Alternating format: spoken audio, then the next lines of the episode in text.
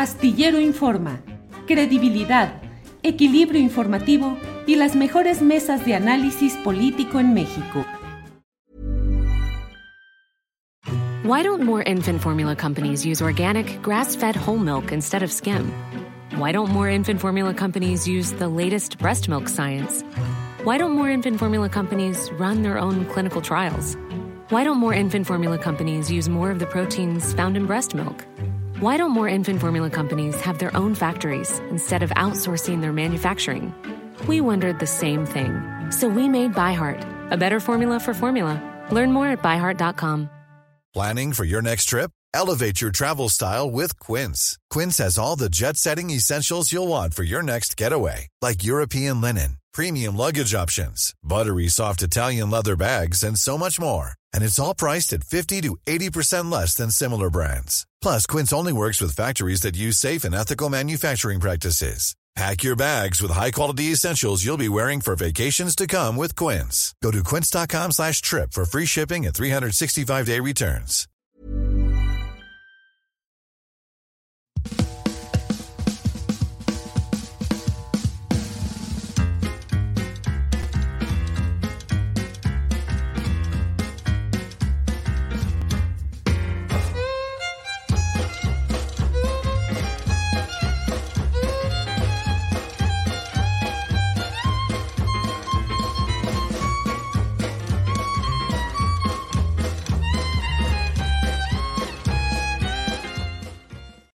La una de la tarde, la una de la tarde en punto, y ya estamos aquí con ustedes en Astillero Informa. Muchas gracias por acompañarnos en este lunes 4 de diciembre de 2023. Es un día intenso con mucha información acumulada y con la información de las últimas horas. El tema más uh, movido de este momento, lo que está generando más uh, polémica, discusión y análisis, ya lo sabe, es el tema de Nuevo León, donde persiste la duda aún o la polémica o la necesidad del esclarecimiento judicial acerca de lo que eh, suceda con eh, Samuel García, que es el gobernador eh, que pidió licencia, que luego retiró su licencia, pero que solo lo dijo comuníquese al Congreso y que no se sabe si el Congreso aceptará como tal por sí misma esa solicitud ya como algo definitivo en su momento o incluso que lo retrase o que se espere o que lo rechace o que sostenga a Luis Enrique Orozco como el gobernador eh, interino por seis meses. Bueno, está esto en un momento crítico. El propio presidente de la República hoy en su intervención en la conferencia mañanera de prensa habló acerca de este tema. Habló y señaló eh, el hecho de que desde su punto de vista, mm, hay una serie de hechos que se han estado, em, que, han estado eh, realizando y que constituyen una serie de artimañas o de eh, señalamientos que van en contra de Samuel García. La crisis de gobernabilidad continúa. Hoy estaban programadas algunas reuniones en las cuales debería estar el, el, gobernador de Nuevo León, no se realizaron, pero sin embargo continúa Samuel García asumiéndose como el titular que ya reasumió sus funciones. Hoy por la mañana el propio Samuel García en su cuenta de Instagram, en sus redes sociales, puso un video en el que dice que ya se comunicó con el eh, presunto gobernador interino y que ya dejó eh, las cosas, digamos, claras. Escuchemos lo que dijo eh, Samuel García. Estoy en comunicación con Luis Orozco, ya le hice ver que reasumí funciones, que no use la licencia y que por lo tanto pues no hay tal gobernador interino. Es clarísimo, clarísimo que la licencia es un derecho que puedes usar o no usar. Y por tanto al no haberla usado, pues soy el gobernador constitucional de Nuevo León. Hay mucho ruido hoy en la mañana en noticieros, pero les digo tranquilos, hoy mismo se aclara todo esto, vamos a seguir imparables y esa licencia, como cualquier otra, por ejemplo, si fuera médica, si tú pides una licencia por salud de 10 días, pero te curas al segundo, pues puedes regresar el segundo, no, no hay que esperar los 10 días, es lógico.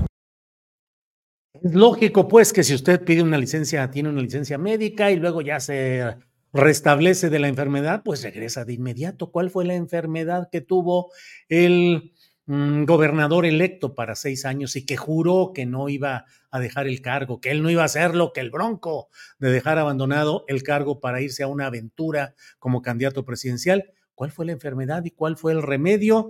Lo cierto es que continúan en eh, antimotines en el Palacio de Gobierno, un, reuniones programadas en las cuales autoridades federales, particularmente militares que tenían programado un cambio del jefe de zona militar por allá y que no se realiza porque no se sabe exactamente quién es el eh, gobernador en funciones. Como lo hemos dicho y como lo ha publicado sobre todo el profesor de Derecho Constitucional Francisco Burgoa, pues está en riesgo de que si Samuel García no eh, tiene suficiente eh, poderío legal para hacer algún tipo de actos que ya está realizando, entre otros el haber ordenado la publicación en el diario oficial del Estado de Nuevo León del acuerdo de sí mismo para autorizarse así de regresar al poder, eh, estaría entrando en un terreno complicado en términos judiciales porque podría ah, iniciarse un proceso por usurpación de funciones, entre otros temas. Pero bueno, iremos viendo. Como le digo, el presidente de la República señaló que en este caso pues la Suprema Corte de Justicia de la Nación podría dar incluso un golpe de Estado en Nuevo León si se determinara que no regresara Samuel García a lo largo de este semestre que es una conjunción de factores del PRI, el PAN, Claudio González y la Suprema Corte de Justicia de la Nación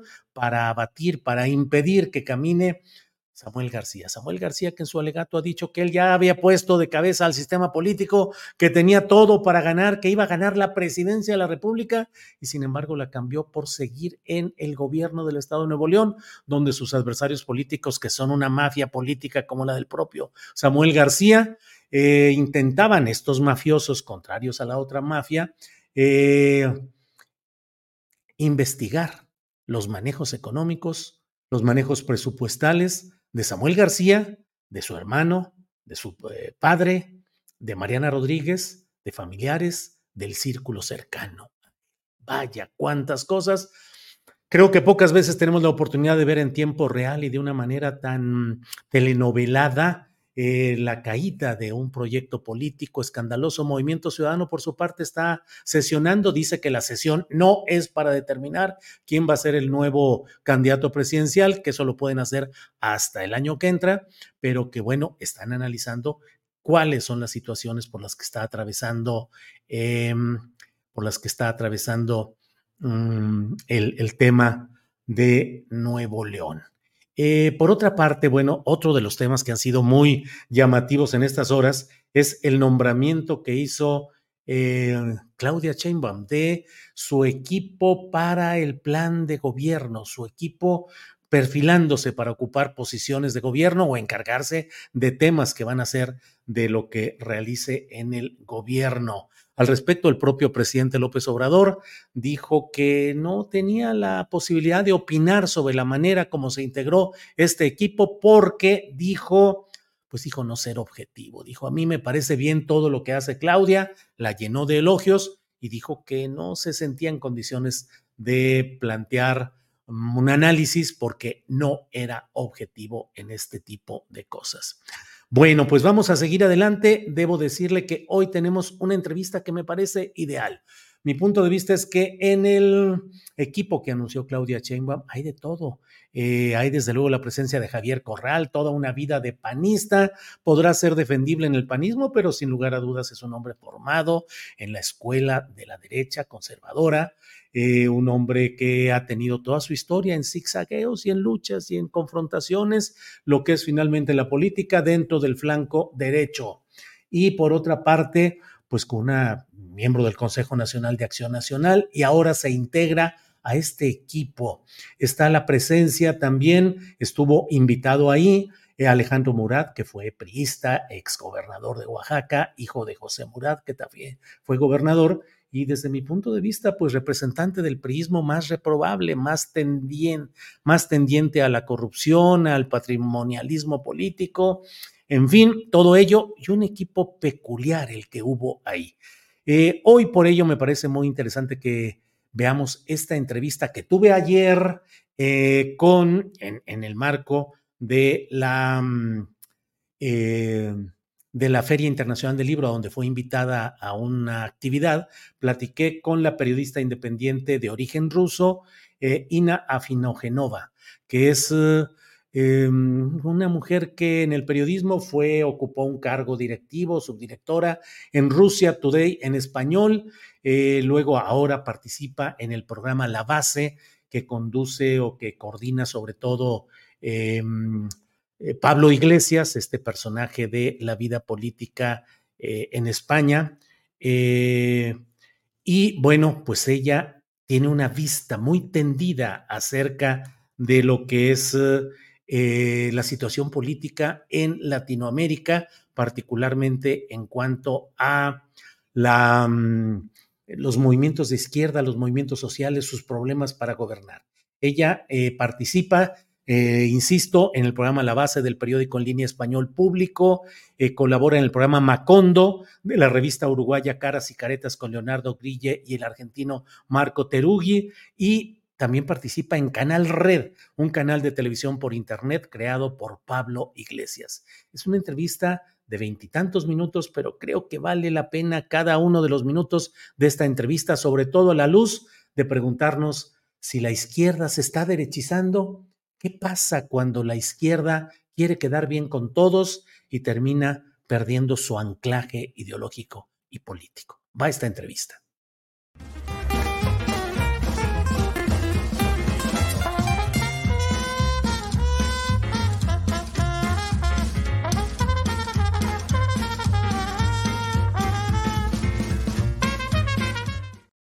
Pues en esta ocasión tenemos la gran oportunidad de platicar con Ina Afinagenova, eh, que es eh, pues toda una especialista en asuntos de lo que va pasando en las luchas sociales, en las luchas eh, de nuestro continente, la lucha latinoamericana y el contexto global. Así es que me da mucho gusto que estés aquí.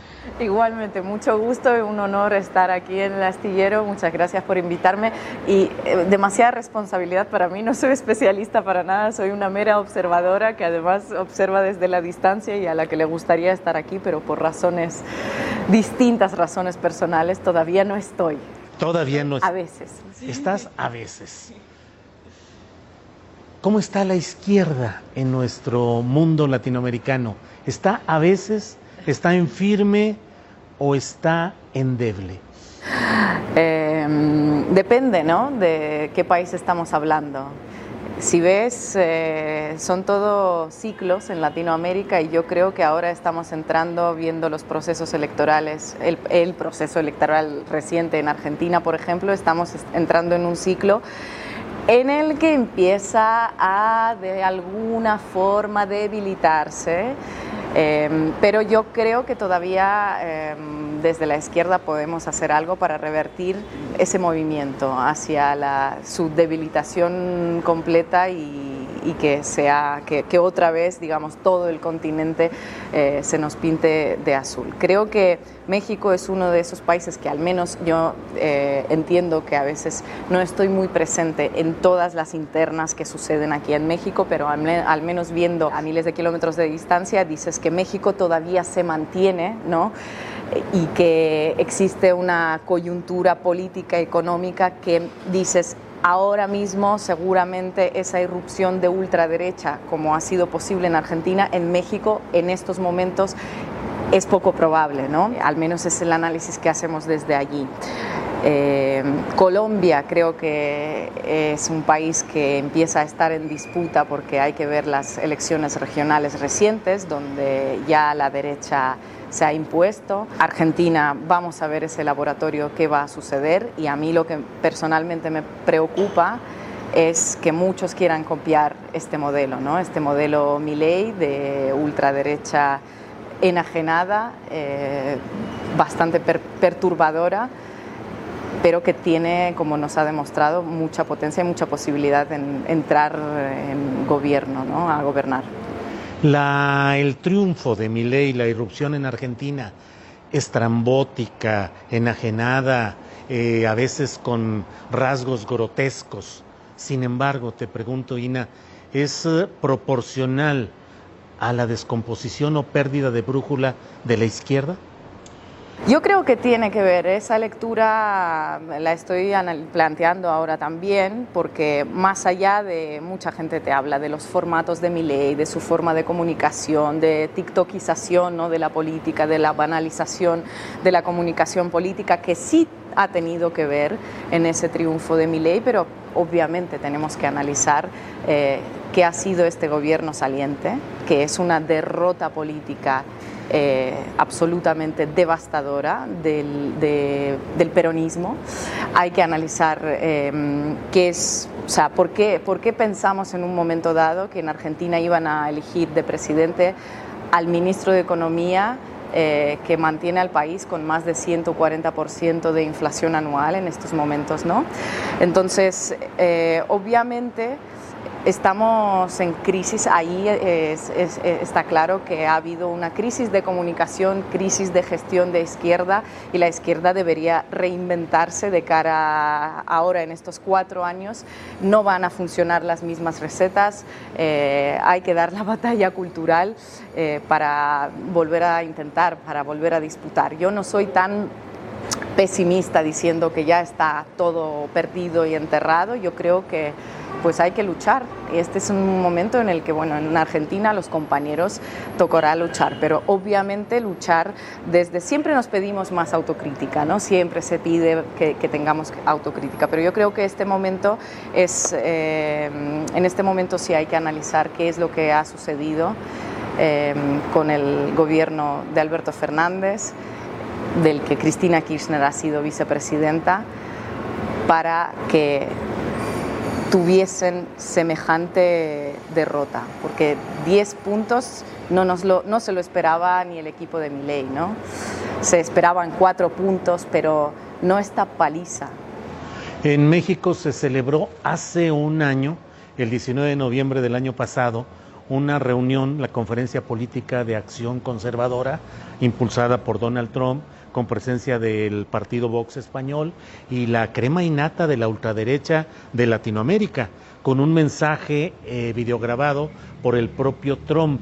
Y pareciera estar emergiendo y tomando cada vez más fuerza esa derecha, insisto, con esos puntos de referencia, Trump, Vox y los liderazgos de Latinoamérica.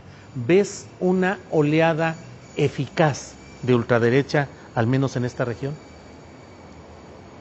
Bueno, eh, antes de las elecciones argentinas habría dicho que no, que no es eficaz, que hay que tener mm, constancia de todo lo que están haciendo e incluso copiar al menos esta forma, esta este poder de organización que tienen, ¿no? porque no son solo conferencias en México, es todo una red de ONGs, de medios de información, de influencers, de autores de libros que van de gira, que van, que van dando charlas, todo se está articulando dentro de unas redes mucho más grandes.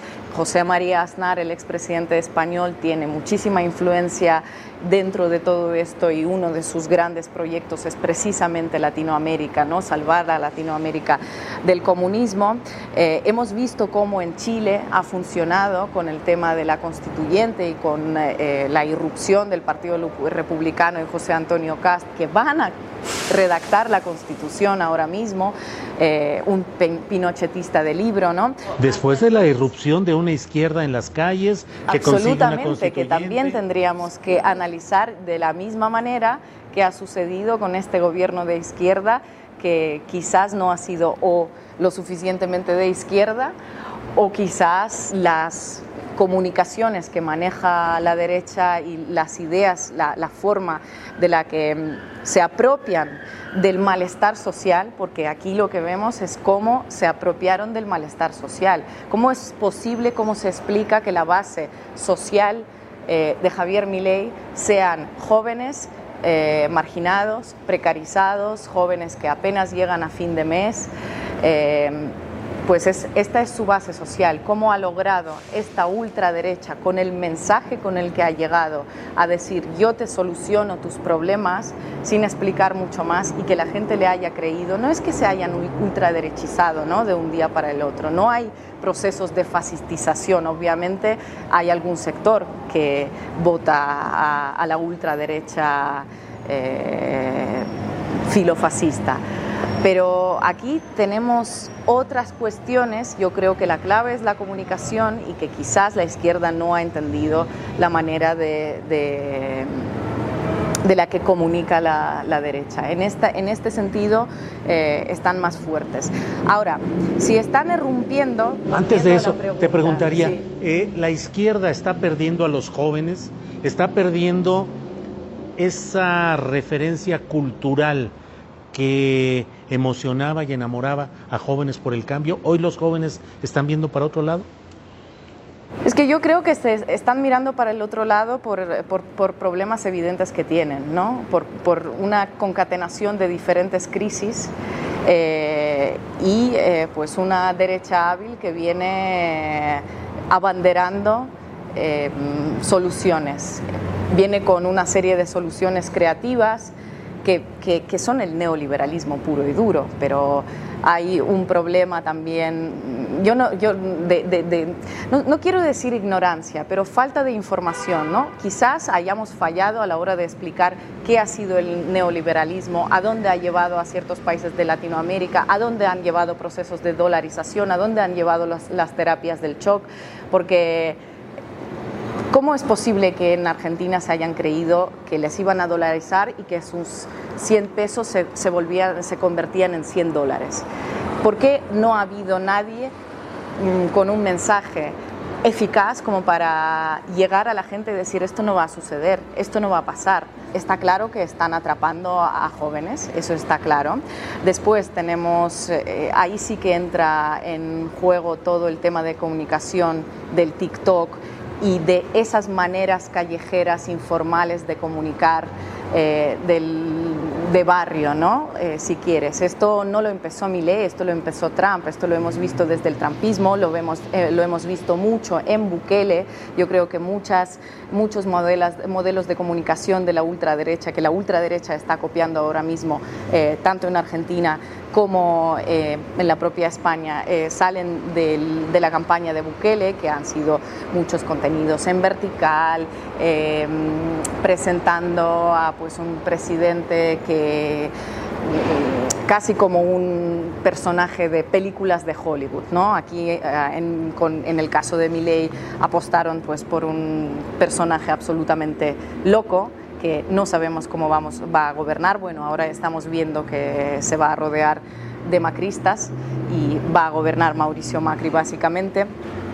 Y, después la, la hegemonía de las plataformas eh, de Internet. No, eh, Internet parece que ha dejado de ser un elemento em, emancipador en la comunicación. Eh, si antes decíamos que tú podías hacer tu proyecto y comunicar y llegar a más gente independizando de, de, los medios de información a través de YouTube, a través de Facebook, a través de Twitter, ahora estamos viendo cómo esas grandes plataformas están apoyando a la ultraderecha con el algoritmo. Somos todos rehenes del algoritmo, pero ellos un poquito menos que nosotros. Entonces hay varios retos, en mi opinión, que se plantean de aquí en adelante para mejorar nuestra comunicación, para llevar, llegar a más gente joven, pero de momento sí que se está perdiendo un capital humano, un no capital, no quiero decir porque de repente me acordé del Ministerio de Capital Humano que creo que está creando mi ley. Eh, sí que están llegando, están llegando la gente joven. Eh, pero ¿qué es lo que ha faltado? A veces pareciera que la izquierda llega al poder por la vía electoral, tiene que contemporizar con los poderes reales, mediáticos, empresariales, clericales, de intervencionismo extranjero, y con tal de mantenerse en el poder y no crear demasiados conflictos o escenarios de ingobernabilidad, ceden, ceden y desdibujan su propia propuesta. La derechización de la izquierda, ¿verdad? La derechización de la izquierda. Sí, que se está derechizando la izquierda mucho. En Argentina lo hemos visto, básicamente sectores de izquierda que... Eh, que ¿Por qué el peronismo propone a Sergio Massa como su candidato? Si es el candidato de derecha, si nosotros lo estábamos viendo y toda la campaña de Sergio Massa era eh, comunicar, o sea, básicamente la gente decía, no, no, vamos a elegir el mal menor porque el mal menor eh, estamos enfrentando aquí casi que al fascismo, que yo no creo que esto sea, aunque bueno, tiene algunos elementos fascistas, pero bueno, si tachamos, etiquetamos todo de fascismo, al final nada es fascismo, como con esas etiquetas sucede, ¿no? Eh, pero sí, sí, sí. Em, ahora, quizás es la apuesta errónea de la izquierda intentar en momentos de crisis moderarse, ¿no? Cada vez moderándose, moderándose un poquito más eh, pues tenemos lo que es PSOE en España, que es un partido socialista, pero está cada vez más a la derecha. Tenemos eh, a Sergio Massa de candidato que pierde y la base peronista lo vota porque es un mal menor. Y eh, en México, no sé, también tenemos algunos candidatos que son de Morena, pero sabemos perfectamente que muy de izquierdas no son, ¿no? Ese puede ser uno de los problemas, pero yo creo que el problema de ese auge es complejo, multifactorial, que incluye esto entre otras cuestiones, ¿no? Ahora, en sus detalles correspondientes a España, pero a mí me ha llamado la atención siempre el lance de eh, Pedro Sánchez, el presidente de España, que fue capaz de no esperar a que se lo consumiera el lapso para convocar a nuevas elecciones, sino que diría agitó, precipitó a la izquierda a enfrentarla, a decir, perdemos el poder, o le entramos a recomponer y tratar de salir adelante? Sí, esa fue una suerte de jugada maestra, ¿no? Y no, no entregarle el campo mediático porque hay que saber lo que son los medios de comunicación en España, que es la derecha mediática. Eh, que lo domina prácticamente todo. Entonces, eh, cuando pierdes las autonómicas, entiendes que te quedan meses y meses de, de la derecha mediática en todos los canales de televisión haciendo campaña en tu contra. ¿no? Esta yo creo que ha sido una, un paso pues muy hábil ¿no? por parte de Pedro Sánchez convocar esas elecciones y la buena noticia es que el pueblo español ha sabido movilizarse y frenar esa ola reaccionaria que se venía, porque este gobierno, los PP y Vox ya se daban por ganadores prácticamente desde, desde el momento en el que las autonómicas les otorgan semejantes resultados. Pues no ha sido posible. La coyuntura de España obviamente no la podemos comparar eh, con Argentina. Y sí, vamos a tener otros cuatro años de gobierno de Pedro Sánchez, eh, que es una buena noticia, sí, pero volvemos a la derecha, a la izquierda que se derechiza un poquito cada vez más, ¿no? Ahora, Ina, hablamos de los problemas de los medios de comunicación que históricamente y en las coyunturas recientes son los instrumentos del golpeteo, la desacreditación. ¿Por qué la izquierda en ningún momento, al menos hablo de Latinoamérica y bueno, también España, no ha podido construir instrumentos eficaces de comunicación social. No se ha podido avanzar ahí. Eh, yo creo que está aquí claro y una cosa que se me olvidó, no se me pasó decir en el caso de, que salgan estos personajes como Milei ¿no? y que tengan ese apoyo mediático tan, tan abrumador que los convierte en personajes a los don nadies básicamente pues es el capital, ¿no? El apoyo de los grandes capitales y de los grandes empresarios, porque eh, ¿por qué salió mi ley? No es solo TikTok y su poder de comunicación y un loco que llega así. No, no, eh, está detrás alguien que se llama Eduardo Erneuquian que es uno de los personajes, una de las personas más ricas de Argentina, que posee la Corporación América que ha tenido una trayectoria muy larga en los medios de información, que han aupado a Javier Milei. Em, los medios de información gozan de ese apoyo del gran capital, Esto sucede en Argentina, esto sucede en México. Bueno, en México la, igual es un poco distinto, ¿no? Eh, la naturaleza, porque después hay apoyo gubernamental también a medios de información. Y esto sucede también en España. Los grandes bancos, los fondos buitres, los grandes capitales, Mercadona, las grandes empresas están apoyando a determinados medios de información que esperan que promueva determinado mensaje y frene eh, determinados gobiernos, ideas, etcétera, etcétera, o, los intente embarrar. Entonces, em, ¿qué es lo que, en qué momento estamos? ¿no? Estamos en un momento en el que el gran capital apoya a esos movimientos, hay como una correlación ¿no? entre los grandes empresarios, grandes medios de información, para básicamente mantener el status quo, ¿no? el status quo colonial, neoliberal eh, y profundamente desigual. Y yo creo que la izquierda no ha podido, entre otras cosas, porque es lo más banal del mundo, no tiene tanto dinero, no tiene tanto apoyo. Claro. Ina, te agradezco mucho la oportunidad de platicar y pasar revista a estos temas. Te pediría ya en esta parte final, eh, si me dijeras, si nos comentaras, a la luz de lo que estamos hablando, qué experiencias debe tener el proceso mexicano, que efectivamente tiene características de una alta popularidad de su presidente actual, antes Manuel López Obrador, aparentemente una debilidad muy fuerte de la oposición que no logra presentar candidaturas viables, pero que a mí me parece que tiene que aprender mucho de todo lo que estamos hablando y diciendo. ¿Qué nos dirías de esto?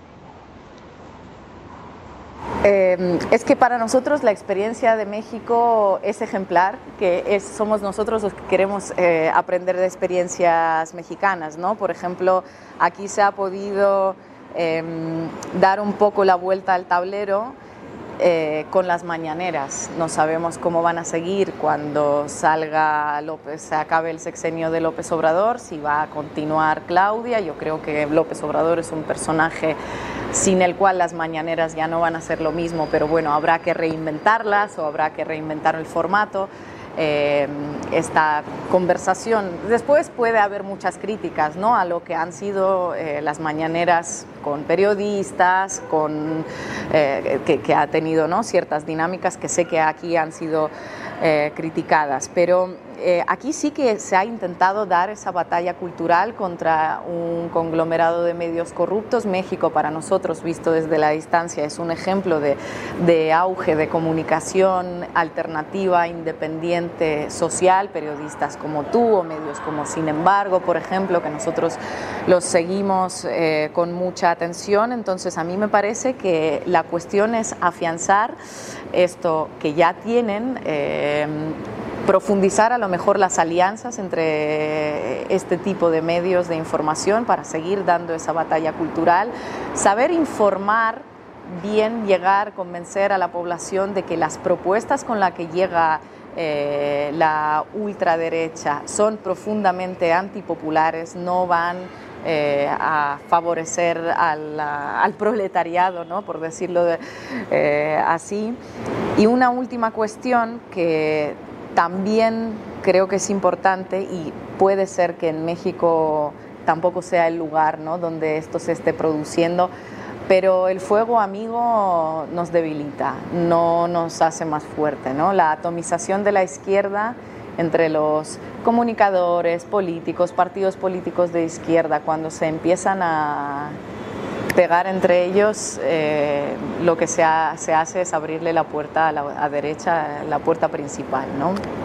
Bien, eh, te agradezco mucho esta posibilidad, a reserva de lo que desees agregar. Solo cierro preguntando esto.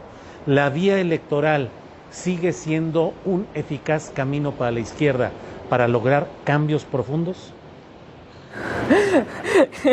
¿Quieres que salga mi abuelo bolchevique de mí? A decir, vamos a armar una revolución de, ¿Qué se puede avanzar así? ¿Qué tanto se está avanzando? Problemas de gobierno en Perú con Pedro Castillo que no pudo eh, ejercer bien el poder, Lula atorado con un poder presidencial pero sin eh, las, los gobiernos estatales y demás. Sí, también eh, hay que hablar ¿no? del, del poder judicial que está en nuestros países, en América Latina y en y en España, ¿no? que no es la justicia, es el poder judicial, como el poder mediático. Yo creo profundamente en los procesos electorales. Yo soy rusa y yo desearía tener unas elecciones democráticas, libres y transparentes, porque en los últimos no sé cuántos años no los hemos tenido y siempre supimos quién va a ser, quién nos va a gobernar, ¿no?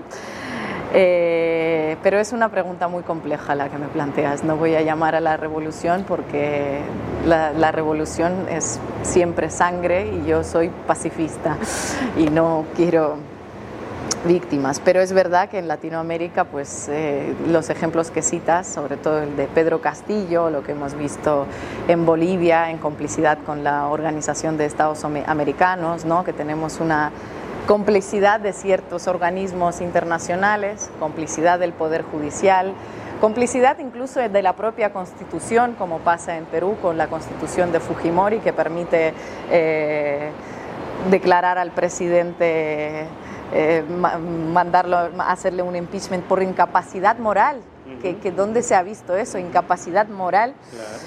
Eh, pero hay que, sí, procesos electorales, hay que intentar mantenernos dentro de los marcos democráticos. No... Chile atorado, Chile que no puede caminar, eh, Colombia con Petro, con las acusaciones con su hijo, con los problemas internos, o sea, muchas complicaciones. ¿Se vuelve un poco espejismo la izquierda?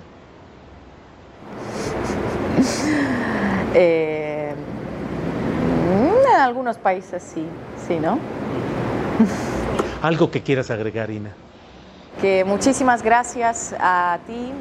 Algo que quiera agregar, sobre todo más que contigo, sino con la gente que nos está escuchando, que yo entiendo que es determinado eh, tipo de oyentes que buscan informaciones más honestas, de medios independientes que se mantienen con lo justito, que eh, que a veces tiran de trabajo voluntario, eh, que apoyen, que apoyen estos medios porque solo de esta manera vamos a poder plantear soluciones y vamos a poder buscar salidas democráticas a cuestiones así de complejas, eh, porque de momento estamos contra toda esa prensa corrupta y todo, contra todo ese aglomerado mediático antipopular, mmm, luchando, como ha dicho mi compañero de la base Manu Levin, con tirachinas. ¿no? Y necesitamos tanques. Y para necesitar tanques, figuralmente hablando, eh, necesitamos apoyo, financiación. Entonces apoyen al periodismo que hace Julio Astillero aquí en México. Muchas gracias, Ina, muy amable.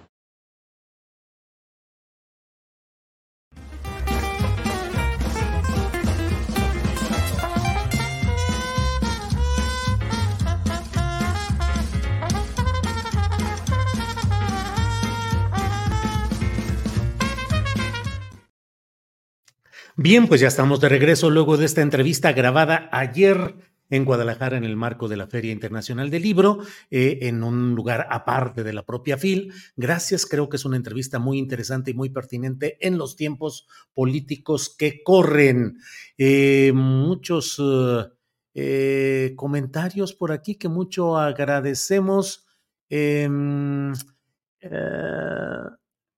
ándale.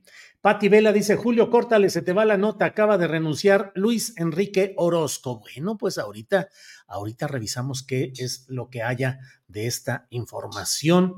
Ahorita checamos, ya sabe usted que aquí primero checamos y luego ya vemos qué es lo que sigue.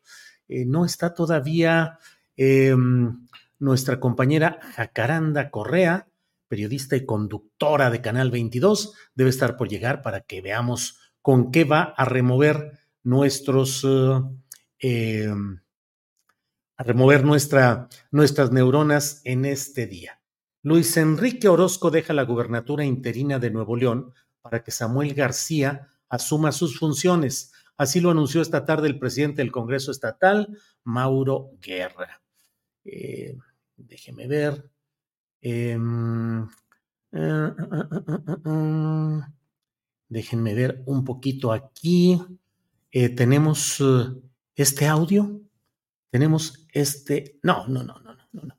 Eh, bueno, vamos a seguir adelante con la información, pero bueno, esto es lo que está siendo publicado ya en los portales de Internet de manera eh, clara. Mm, sí, eh, vayamos viendo, se baja Orozco, se afianza Samuel como gobernador. Luis Orozco se hizo un lado como gobernador interino para que Samuel García retome la gubernatura de Nuevo León. Clemente Castañeda, el senador de Movimiento Ciudadano, dice, todos en Movimiento Ciudadano somos responsables aun cuando renuncie, haya renunciado Luis Enrique Orozco, habrá que verse si los actos que realizó Samuel García en el lapso en el que Orozco se asumía como gobernador interino en funciones fueron válidos o incluyeron o em, significaron una usurpación de funciones. Iremos viendo, iremos viendo si esto termina en un desenlace jurídico o en un desenlace de acuerdos políticos. Pero ya estamos justamente con Jacaranda Correa, quien saludo con gusto, como siempre. Jacaranda, buenas tardes. Julio, ¿cómo estás? Bien, Jacaranda, ¿qué dices? ¿Cómo, cómo, cómo va el inicio de semana y de pues, diciembre y de todo. ¿no? Todas las cosas que hemos tenido, mi querido Julio, ya vi la entrevista extraordinaria que le hiciste a Ina Ifinogenova. Eh, unas preguntas, las metiste, e, exacto, las, la metiste en apuros, ¿eh? Y, me gustó mucho esta, este planteamiento porque quiero vincularlo un poco con lo que, con lo que quiero decir hoy eh, sobre si la vía, el, o sea, si lo electoral es la única vía para, para las, eh, sigue siendo la única vía de, acceso al poder de las izquierdas. Y yo digo que pues, no necesariamente, ¿no, mi querido Julio? O sea, yo creo que hay otro tipo de izquierdas que, que tendrían y que se mantienen históricamente fuera de los aparatos institucionales y no están necesariamente en busca del poder, de acceder al poder, sino de conformarse como una suerte de, de, resistencias, de, eh, digamos que de, eh, sí, de resistencias que de alguna manera cuestionan ¿no? el accionar de, del Estado y de estas lógicas eh, liberales, de justicia, de democracia, en fin. Entonces, esto fíjate que yo lo quiero vincular hoy este, mi querido Julio, pensando en, la cultura política de los movimientos feministas, porque em, quiero empezar primero eh, diciendo que eh, todo parece, a partir de lo que ya ocurrió en, Movimiento Ciudadano, más allá de todos estos enredos con, Samuel García en, Nuevo León, que la contienda presidencial, mi querido Julio, incluso aún si se sumara un tercero con Movimiento Ciudadano, básicamente va a quedar reducida o, ceñida a dos posturas, la de dos mujeres, ¿no? Totalmente, con propuestas y con proyectos totalmente opuestos, Claudia Sheinbaum y Xochitl Gálvez, ¿no? Y lo hemos venido diciendo desde hace un montón de tiempo. Y claro, será un momento histórico, sin duda. Dicen muchas, muchos que es tiempo de mujeres, pero hasta hoy, Julio, todavía yo no he escuchado, no veo claro cuál va a ser la agenda feminista, si no quieren llamarla así, bueno, la agenda urgente de mujeres, que pues tiene entre muchas otras cosas que ver con, con situaciones que no han sido resueltas, ¿no? Por ejemplo, las diversas violencias contra las mujeres, ¿no? La desaparición de niñas, de adolescentes, o sea, en un país donde el 70% de las mujeres vivimos distintos tipos de violencia y donde se asesina diariamente, según oficialmente, a 11, o sea, es 11 eh, mujeres y niñas, es una barbaridad, este, mi querido Julio. Hay muy pocos avances, eh, digamos que en el terreno cultural, ¿no? O sea, esa batalla cultural que tenemos que, ganar para cerrarle el paso a las violencias contra las mujeres. Y por el otro, un hoyo negro en la justicia. Julio, cada día encontramos una cantidad de, problemas eh, en casos de, feminicidio, ¿no? Una de las, digamos que de los grandes problemas tiene que ver con esas fiscalías que no tienen, que no, no trabajan este tipo de casos con perspectiva de género, eh, revictimizan a, las mujeres en este caso, filtran información y no hay una sola penalización para este tipo de servidores públicos que están en las fiscalías. Y ese es uno de los grandes, grandes pendientes. Otra de las cosas es la creación de estos órganos internos que resuelven exclusivamente temas de género eh, fuera de las fiscalías, ¿no? O sea, eh, por ejemplo, se me ocurre lo que hay aquí en la Ciudad de México, que es esta unidad de investigación de delitos sexuales contra estudiantes, ¿no? Este, mujeres, eh, básicamente, mujeres estudiantes de las universidades, que todavía, o sea, es una buena idea, pero todavía no sabemos cómo están funcionando estas, estas estrategias, ¿no? Y yo lo digo, no veo claro, Julio, ciertamente estamos en, precampañas, pero los dos eventos que acabamos de ver de Claudia Sheinbaum, pues ya son casi como una suerte de presentación de equipos de transición. Pero déjame empezar en el caso de Xochitl Galvez, que quizá no hay mucho que decir, es un, es un caso eh, perdido, complejo en muchísimos temas, ¿no? Hemos sido testigos de los bandazos, trastabilleos, errores de, de, esta eh, candidata. Y en el caso de la, de la agenda feminista o de mujeres, ni una sola palabra recibió por ahí un documento que le, que le entregaron algunas eh, feministas, pero recordaremos este momento en el que le preguntan en el día, em, ¿cómo se llama? El día de, la despenalización y legalización del, aborto, y ella eh, evita pronunciarse porque dice que pues ahora ya tiene que cumplir con una agenda diversa, no sé qué quiera decir con eso, y que pues ya no, ya no podía pronunciarse abiertamente sobre el, derecho a, decidir de las mujeres, y obviamente pues ahí le llamaron feminista de ocasión y un montón de cosas.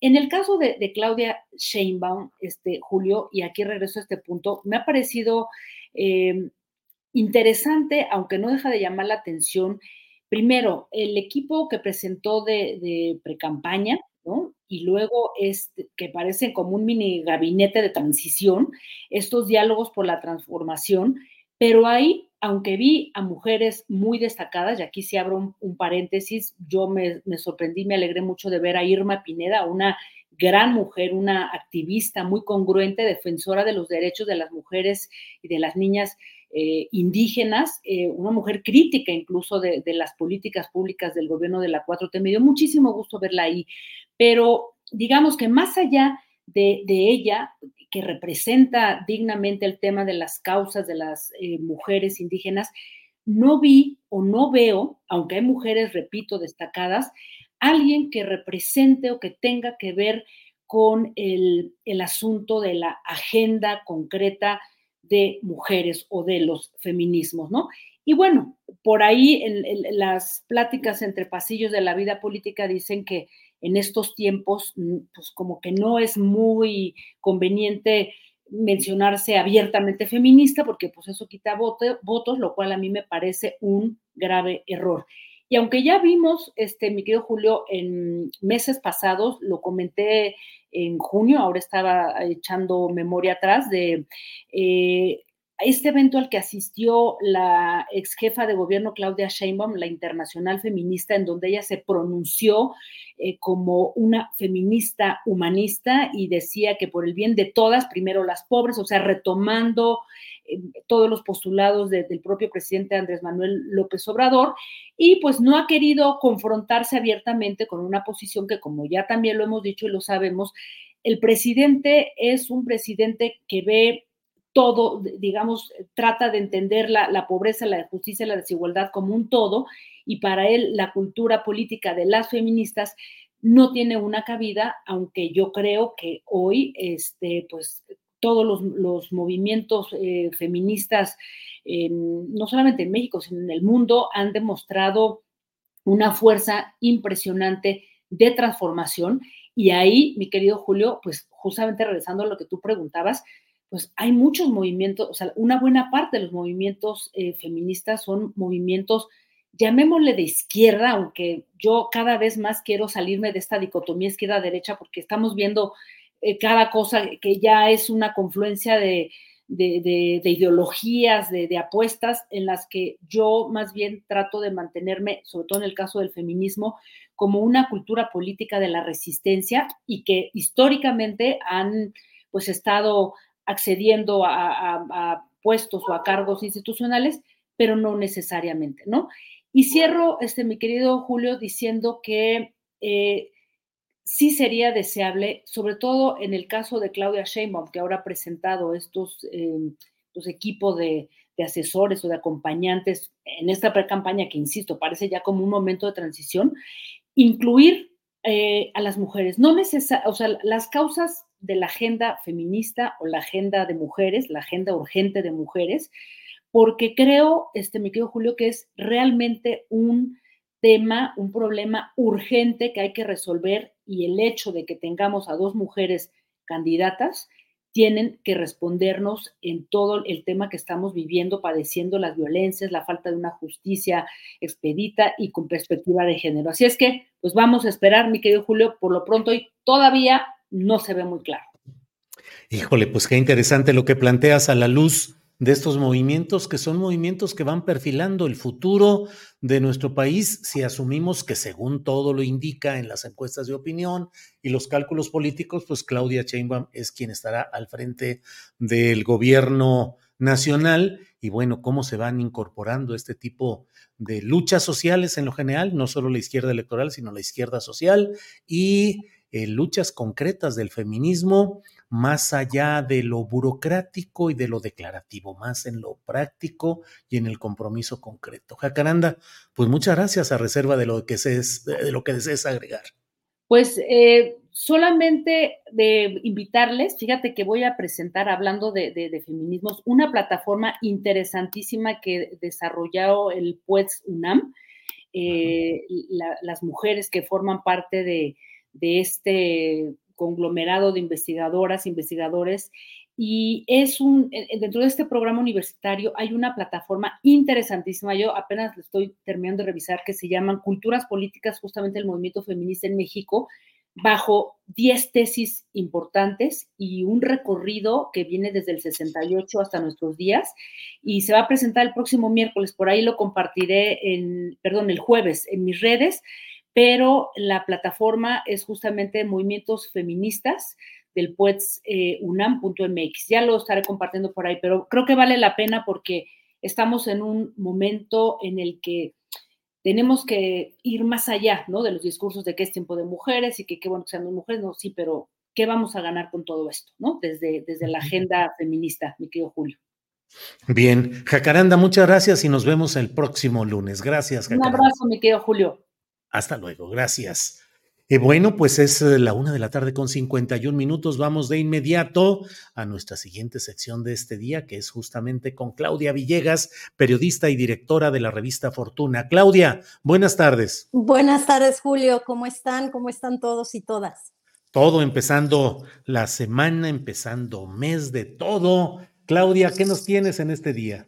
Gracias. Pues comentar, Julio, si te parece, que platiquemos sobre la importancia de la reunión que esta semana se dará de la secretaria del Tesoro de Estados Unidos, Janet Yellen, una funcionaria, Julio, que ha venido destacando por ocuparse de los temas más delicados de la agenda económica y presupuestaria de Estados Unidos.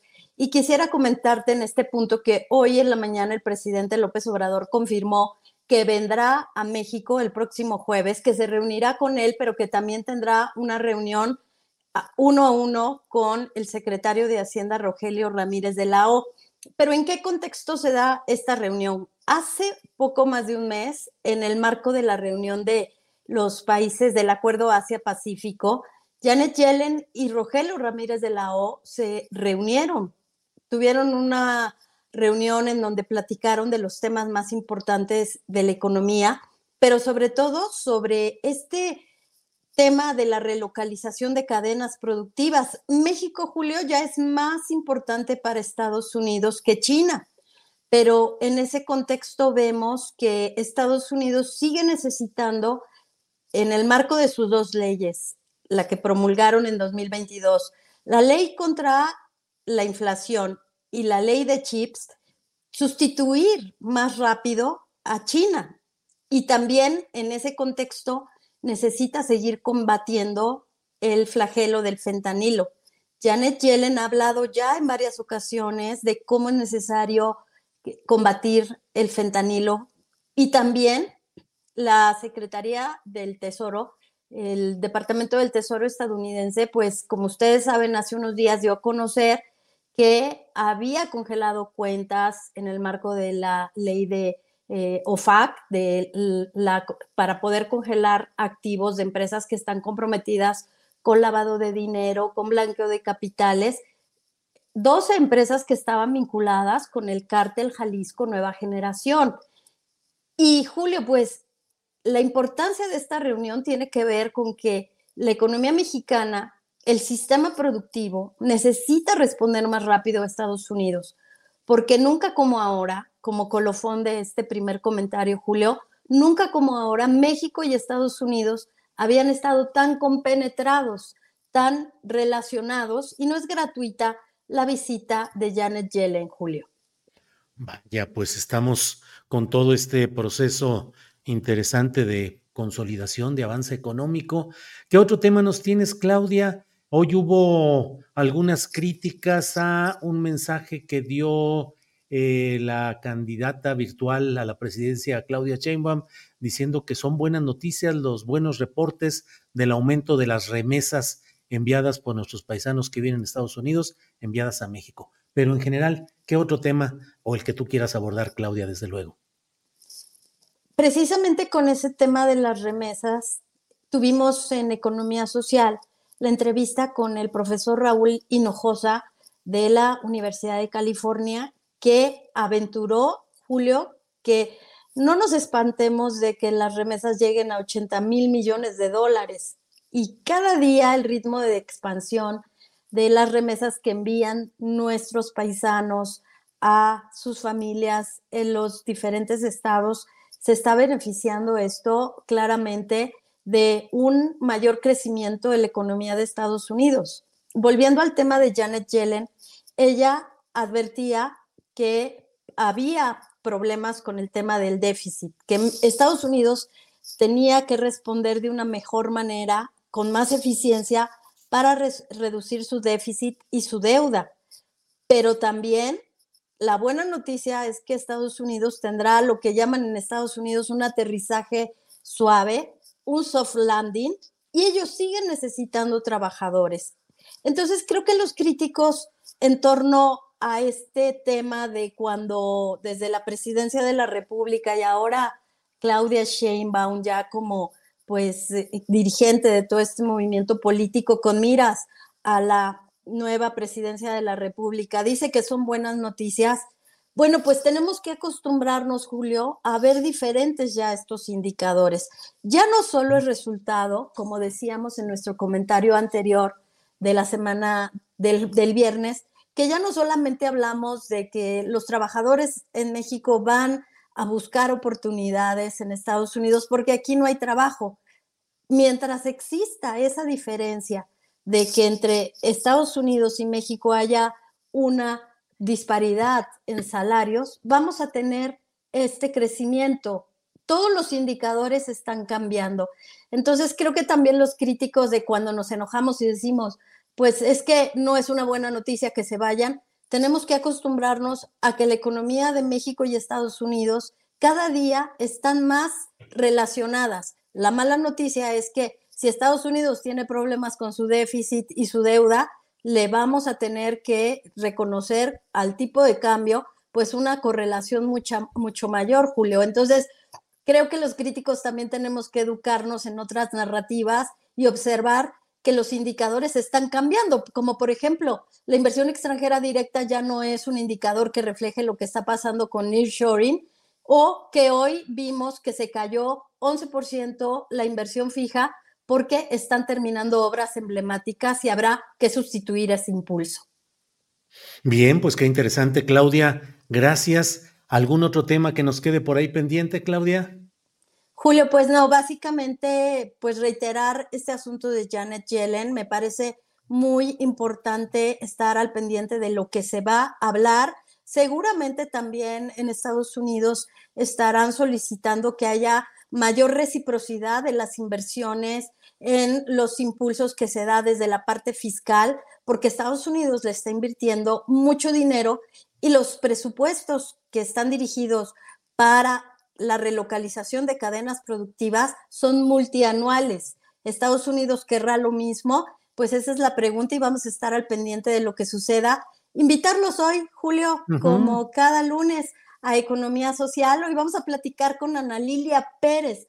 Vamos a hablar sobre toda esta playa de, de empresarios que bajo pues la doctrina de la escuela de Chicago, del neoliberalismo, hicieron muchos negocios y me va a dar mucho gusto recibir a nuestra amiga Ana Lilia Pérez en Economía Social. Qué interesante, a la luz del nuevo libro de Ana Lilia Pérez, Hijos del Neoliberalismo, eh, qué bueno que la vayas a entrevistar y que platiquen hoy a las 8 de la noche en Economía Social con nuestra compañera Claudia Villegas y el gran equipo de periodismo de la revista Fortuna. Pues Claudia, estamos atentos y nos vemos en un ratito más. Claro que sí, Julio. Feliz inicio de semana y feliz inicio de, mes. Un abrazo. Así es, gracias Claudia. Hasta pronto. Hasta luego.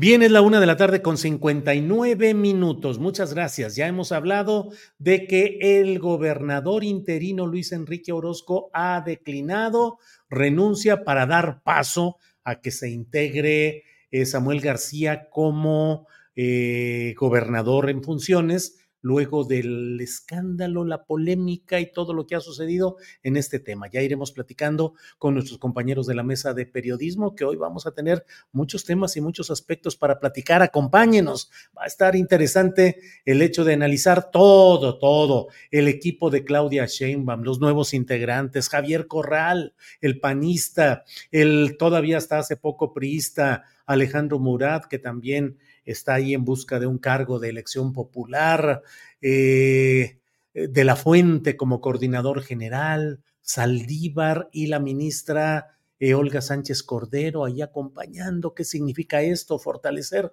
la propuesta de la reforma del Poder Judicial. Bueno, de todo ello vamos a hablar ya en unos minutitos. Mientras tanto, vamos, miren, déjenme comentar algunas cosas eh, de lo que están planteando por aquí, que bueno, ya sabe que de repente eh, llega em, Acción Democrática, dice, ciertamente el obradorismo engloba el avanzar hacia un verdadero Estado de Derecho y social justo, lo cual incluye los objetivos de las luchas y reivindicaciones del feminismo. Eh, BRAM dice, gracias, Jacaranda Correa. Marco Antonio Cruz también dice, gracias, Jacaranda Correa. Em, y así como esto, eh, pues muchos comentarios que dicen aquí. Em, Ricardo Juárez me critica y dice, según tú, iban a investigar a Samuel y no dices que el PRIAN quería sacar Nuevo León. Lo dije, he dicho que son dos mafias peleando, mafiosos contra mafiosos, los mafiosos del PRI y del PAN de Nuevo León, contra los mafiosos Fosfo, Fosfo, que tienen mucho que responder de todo lo que son las inconsistencias en la cuenta pública del Estado de Nuevo León por decenas de millones de pesos. ¿Por qué cree usted que regresó corriendo Samuel y dijo, no, no, no, no, no, aunque ya casi tenía ganada la presidencia de la República y estaba conmocionando, iba a revolucionar todo? El país, no, mejor me regreso a Nuevo León porque pues no me vayan a rascar ahí el presupuesto, no vayan a, a hurgar y vayan a encontrar cosas que son las que realmente le importaron más que hacerle el bien a todo el país. ¿Por qué habrá regresado corriendo Samuel a preferir el gobierno de Nuevo León y no lo que decía que ya tenía casi en la bolsa porque iba a ganar, porque iba a ganar la presidencia de la República? Y no es que según yo fueran a investigar, dije que debe resolverse si hubo una usurpación de funciones, porque mire, si hoy se acepta que declina el gobernador interino, quiere decir que sí lo hubo. Es decir, quiere decir que sí hubo un gobernador interino al cual le impidieron ingresar a su oficina, al cual desobedecieron los funcionarios y al cual simplemente vio que el gobernador, con licencia, ordenó publicar en el diario oficial del Estado de Nuevo León ciertos, eh, el documento del acuerdo de él mismo para regresar al poder. O sea, no es tan sencillo, pero pueden, pueden imponerse los arreglos políticos. Vamos a ver a cambio de qué. Adrián de la Garza irá siempre para fiscal general del Estado. ¿Qué va a pasar en todas esas áreas? Why don't more infant formula companies use organic, grass-fed whole milk instead of skim? Why don't more infant formula companies use the latest breast milk science? Why don't more infant formula companies run their own clinical trials? Why don't more infant formula companies use more of the proteins found in breast milk? Why don't more infant formula companies have their own factories instead of outsourcing their manufacturing? We wondered the same thing. So we made ByHeart, a better formula for formula. Learn more at byheart.com. Hey, it's Ryan Reynolds, and I'm here with Keith, co star of my upcoming film, If, only in theaters, May 17th. Do you want to tell people the big news? All right, I'll do it. Sign up now and you'll get unlimited for $15 a month in six months of Paramount Plus Essential Plan on us. Mintmobile.com slash switch. Upfront payment of $45 equivalent to $15 per month. Unlimited over 40 gigabytes per month. Face lower speeds. Videos at 480p. Active Mint customers by 531.24 get six months of Paramount Plus Essential Plan. Auto renews after six months. Offer ends May 31st, 2024. Separate Paramount Plus registration required. Terms and conditions apply if rated PG. Bueno, eh, cortinilla breve y regresamos con nuestra mesa de periodismo.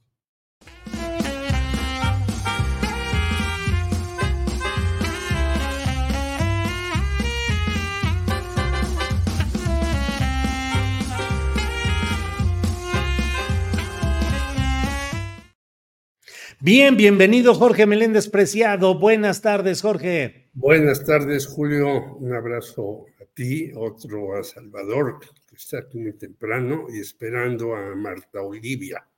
Así es, gracias Jorge. Salvador Frausto, buenas tardes. Julio, un gran gusto arrancar la semana en esta mesa contigo, con Jorge y con Marta Olivia, que no tardará en, sumarse. Así es. Salvador, ya dinos la neta y acortemos la mesa. Dinos rápidamente qué pasó en Nuevo León, qué pasó, qué sucedió y ya con eso cerramos el changarro temprano hoy. ¿Qué pasó, Salvador? Exacto, este, bueno, pues vaya, este, rebambaramba, dirían los, eh, los narradores deportivos, ¿no? Que, lo que ocurrió en Nuevo León, eh, pues es un enfrentamiento entre el PRIAN y Movimiento Ciudadano que se pelean, eh, pues no solo el Estado, se pelean la, la, el segundo lugar de la carrera presidencial y por lo menos en este forcejeo parece que van ganando el PRIAN, porque ya descarriló a Samuel García como opción presidencial, que era un, eh, una amenaza complicada para su candidata, para Claudia, digo, pero perdón, para Xochitl Galvez. Y entonces, eh, me parece que el primer efecto es ese, es que eh, se queda Movimiento Ciudadano a la vera de ver cuál va a ser su candidata o candidato presidencial. Sin embargo, Samuel García parecía eh, la opción eh, que podía arrebatarle votos a, mm, a Xochitl Galvez, incluso rebasarla en el segundo lugar, en esas especies de semifinales que se van a medir ahorita de aquí a, febrero, marzo, entre el PRIAN y el Movimiento Ciudadano, a ver quién entra de lleno a la carrera por la presidencia a partir de las campañas iniciarán ya formalmente en marzo, abril, hacia, hacia junio. Entonces, tenemos eh, ese efecto. Ahora bien, en Nuevo León, pues eh, tenemos una suerte de dos gobernadores, un gobernador constitucional, digamos, elegido por los eh, neoloneses, pero que a la vez tiene una carta, permiso para ausentarse y que él argumenta que pues la retire y que él sigue siendo el gobernador. Pero del otro lado, al, al PRIAN ya nombró un gobernador interino que es de su agrado y que pues ahora la discusión estará en el Congreso, incluso me parece que llegará a la Suprema Corte de Justicia la solución. Salvador, es el gobernador? Salvador, déjame comentarte que ya renunció a su cargo Luis Enrique Orozco, el gobernador. Ya renunció. Dice que para darle paso luego de una reunión en la que estuvieron los representantes de los tres poderes del Estado y renunció acompañado del presidente de la directiva del Congreso y eso le cede el paso ya al propio Samuel García, aunque habremos de ver eh, qué sucede en este inter. ¿Hubo gobernador interino o no hubo? Si declina, es reconocer que sí hubo. Los actos que hizo Samuel García mientras había un gobernador interino, ¿son válidos o no son válidos? ¿Hubo alguna infracción legal? En fin, ahí va, la telenovela va por ese camino, Salvador. Ah, pues bueno, pues va avanzando minuto a minuto esta, esta gran telenovela, está divertidísima.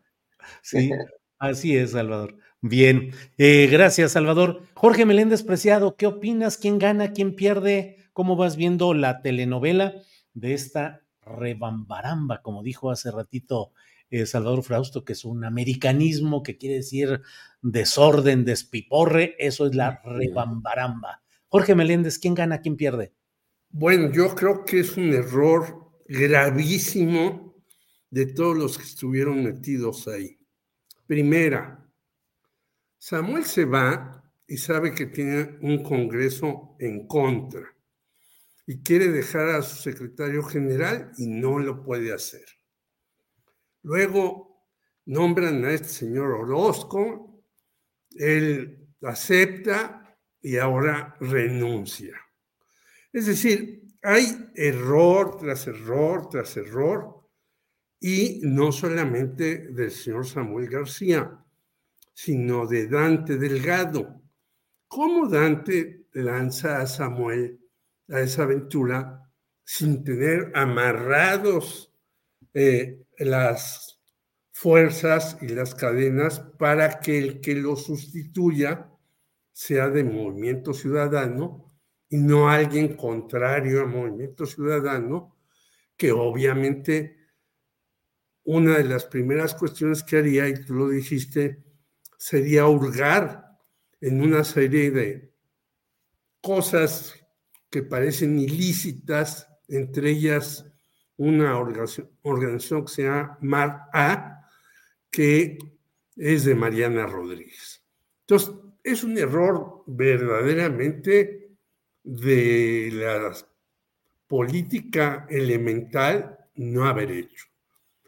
Segundo lugar, la señora Xochitl Galvez vuelve a aparecer y dice, qué bueno que ya en este cuate que estaba ahí haciendo y a los minutos o antes lanza una cuerda y dice, ¿y por qué Movimiento Ciudadano no se une con nosotros? O sea, la señora Xochitl Galvez de verdad no sabe ni qué está haciendo y ahora que he leído en la prensa, qué bueno que Kenia López Rabadán anda con ella para arriba y para abajo y ella sí la está asesorando y demás, pues la asesoría es de kinder, por no decir que eh, de más abajo.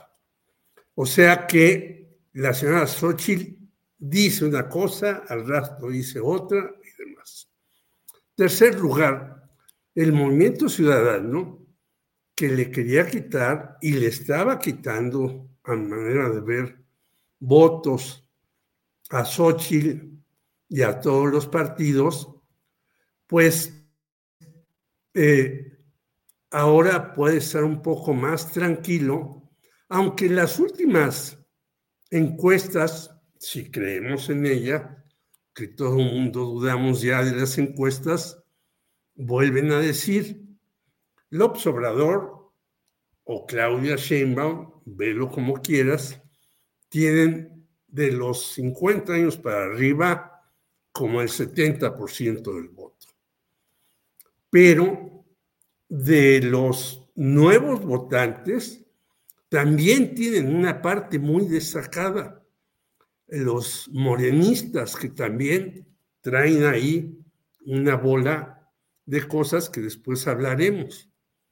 Y los que están, a los que llaman switchers, y que eran por los que peleaban personajes como Aguilar Camín, Jorge Castañeda y demás para que se vayan con Xochitl Galvez, pues están todavía indecisos. O sea, hay un verdadero despiporre, yo diría, para recordar a Eulalio González, ahí que ya no sabemos qué va a pasar. Primero, políticos muy malos. Segunda, decisiones pésimas. Y tercera, hasta van a embarrar al Suprema Corte todo porque nombran a uno, lo que va a pasar con lo que hicieron. Claro, bien, Jorge, gracias. Bienvenida, Marta Olivia López. ¿Qué tal, Julio? Un gusto saludarlos. Disculpen esto, este duende del internet andaba duro hoy. Saludos, Jorge Meléndez, Salvador. Gracias. Marta, estamos eh, revisando en primera instancia lo sucedido en Nuevo León, eh, la revisión en general, a sabiendas de que Luis Enrique Orozco, el gobernador interino, ha declinado ya a su cargo, dice que lo hace para eh, ceder el paso a la reasunción del cargo de Samuel García y en aras de que se restablezca la gobernabilidad. ¿Qué opinas de todo esto, Marta Olivia? Bueno, eh, fíjate que estaba revisando yo alguna de las colaboraciones y yo me entraba una duda, decía, ah, Samuel García tiene que medir muy bien qué es lo que está pasando y qué es lo que, lo que quiere hacer y si quiere dejar la gubernatura porque se puede convertir en un lío legal.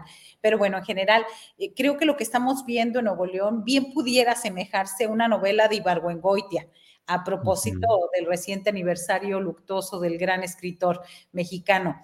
Eh, lo de Nuevo León y Samuel García pasó de lo cómico a lo confuso y de lo confuso a lo trágico y bueno, ahorita de lo trágico a lo sorprendente me parece que quien resulta más beneficiado con todo este enredo político, político, electoral, judicial, de asunciones, reasunciones y demás, es Morena y la cuarta T, siendo la mayor perdedora tanto la alianza PRIAN-RD e invariablemente Xochil Gálvez. Y es que eh, esta situación primero pone a Morena y a su líder político, el presidente Andrés Manuel López Obrador, como la figura central en la política mexicana, no sé si podría decir sensata, pero sí central, que pide que se respete el voto popular de los neoloneses que en 2021 votaron por Samuel García como su gobernador y por lo tanto solicita que García siga en el Ejecutivo. También le da armas al presidente para darle una repasada a los ministros de la Suprema Corte de Justicia de la Nación, es quienes, eh, de acuerdo a lo que dijo AMLO, son capaces, así lo dijo textual, hasta de dar un golpe de Estado, porque eso sería una destitución de alguien que fue electo democráticamente. Y digo que tanto PRIAN como eh, RD como Galvez son los grandes perdedores porque se ganan un enemigo político, más en la eh, figura de Samuel García y, y el MC, que indirectamente se vuelven los principales críticos de esta alianza de derecha y es esas críticas se van a escuchar claro y fuerte durante toda la campaña presidencial. Así que aquellos que aún no estaban convencidos de votar por Xochitl Gálvez, finalmente se van a decantar por otra opción política, ya sea el proyecto de Claudia o el que presente Movimiento Ciudadano. Esto es mi primera aportación. Gracias, Marta Olivia. Eh, Salvador, ¿y cómo ves cómo queda Movimiento Ciudadano? De pronto, Samuel García prefiere regresar corriendo a Nuevo León que seguir luchando por la suerte nacional en la que él decía que estaba impactando a todo el, el, ah, el, sistema político mexicano y que ya casi la tenían ganada, que en pocos días habían generado una enorme expectativa. ¿Cómo queda MC? ¿Cómo ves ahí el camino, Salvador? Eh, bueno, queda eh, abollado, digamos, MC, era discursivo, este, posición de que ellos ya eran segundo lugar, eso es eh, falso, eh, nos dimos a la tarea en Milenio de revisar eh, una, gran cantidad de datos electorales, entre ellos la llamada Polls eh, MX, que es la encuesta de encuestas, que es un promedio de las encuestas, digamos, más serias. Y MC había subido un poco, pero de 5 a 6, 7 puntos en las preferencias electorales.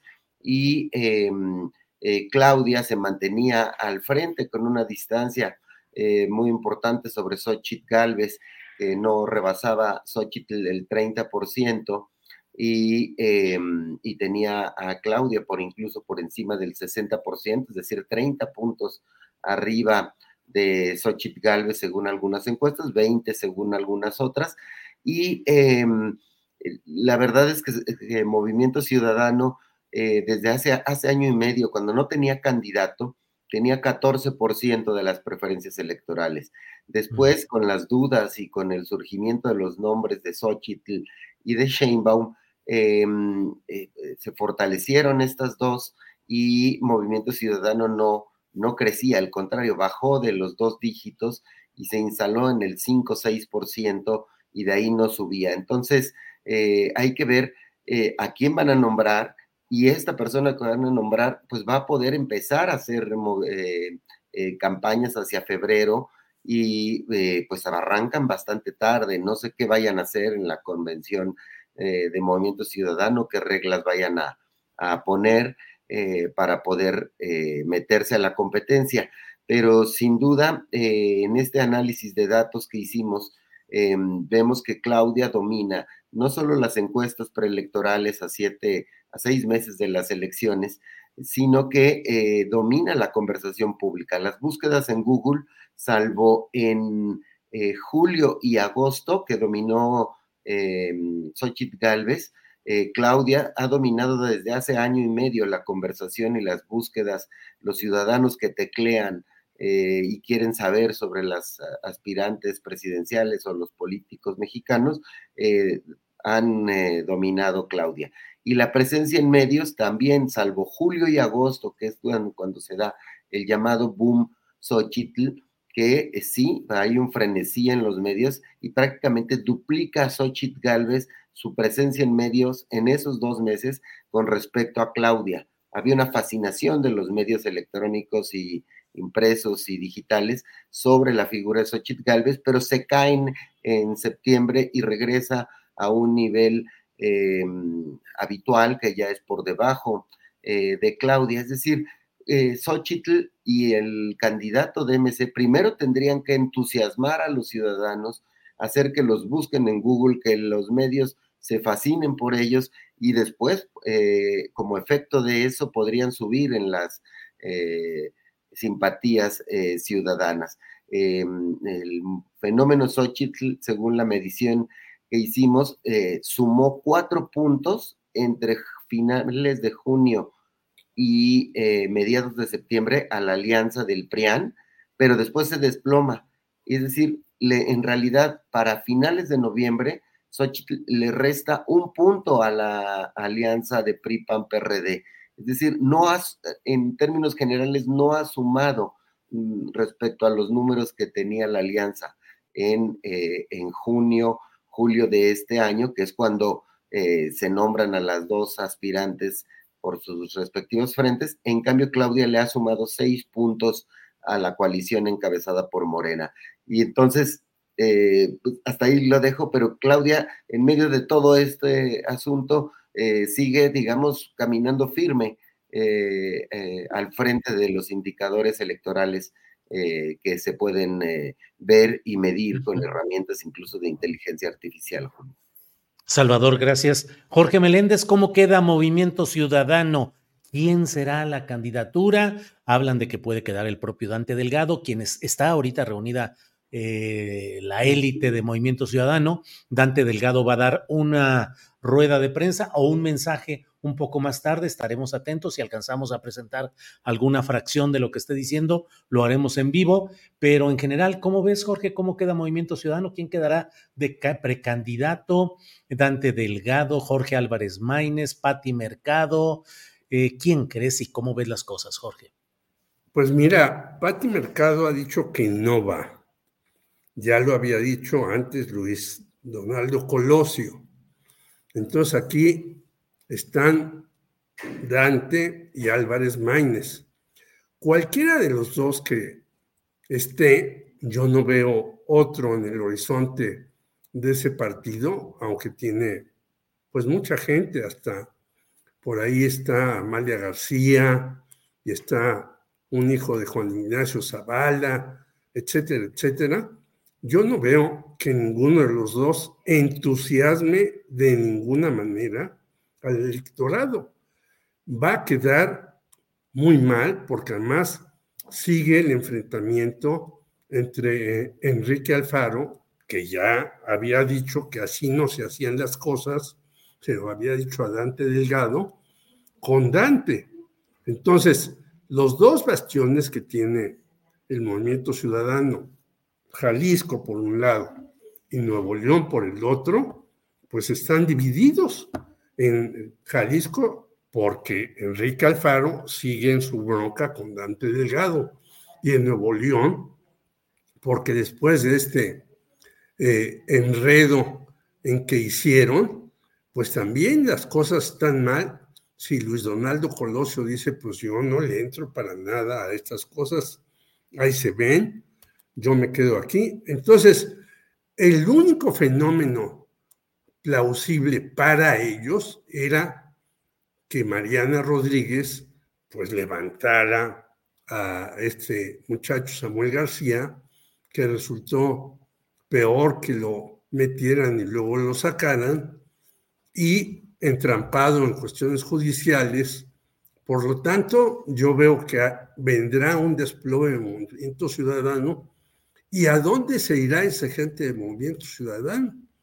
Pues yo creo que se va a ir algunos a Morena y otros a la abstención, porque Xochitl Galvez no es un referente para este conglomerado de movimiento ciudadano muy presente. No olvidemos que en la Feria Internacional del Libro de Guadalajara llegó la señora Xochitl y no sabía ni el título de su libro y el título de su libro nuevamente vuelve a utilizar palabras que a los jóvenes pues no les gustan o les parecen incluso obsoletas. Eso de cabrona y medio, pues para ellos ya no dice nada. Ellos están metidos en otro sendero en el que van con cosas más triviales, pero que a ellos les interesan más.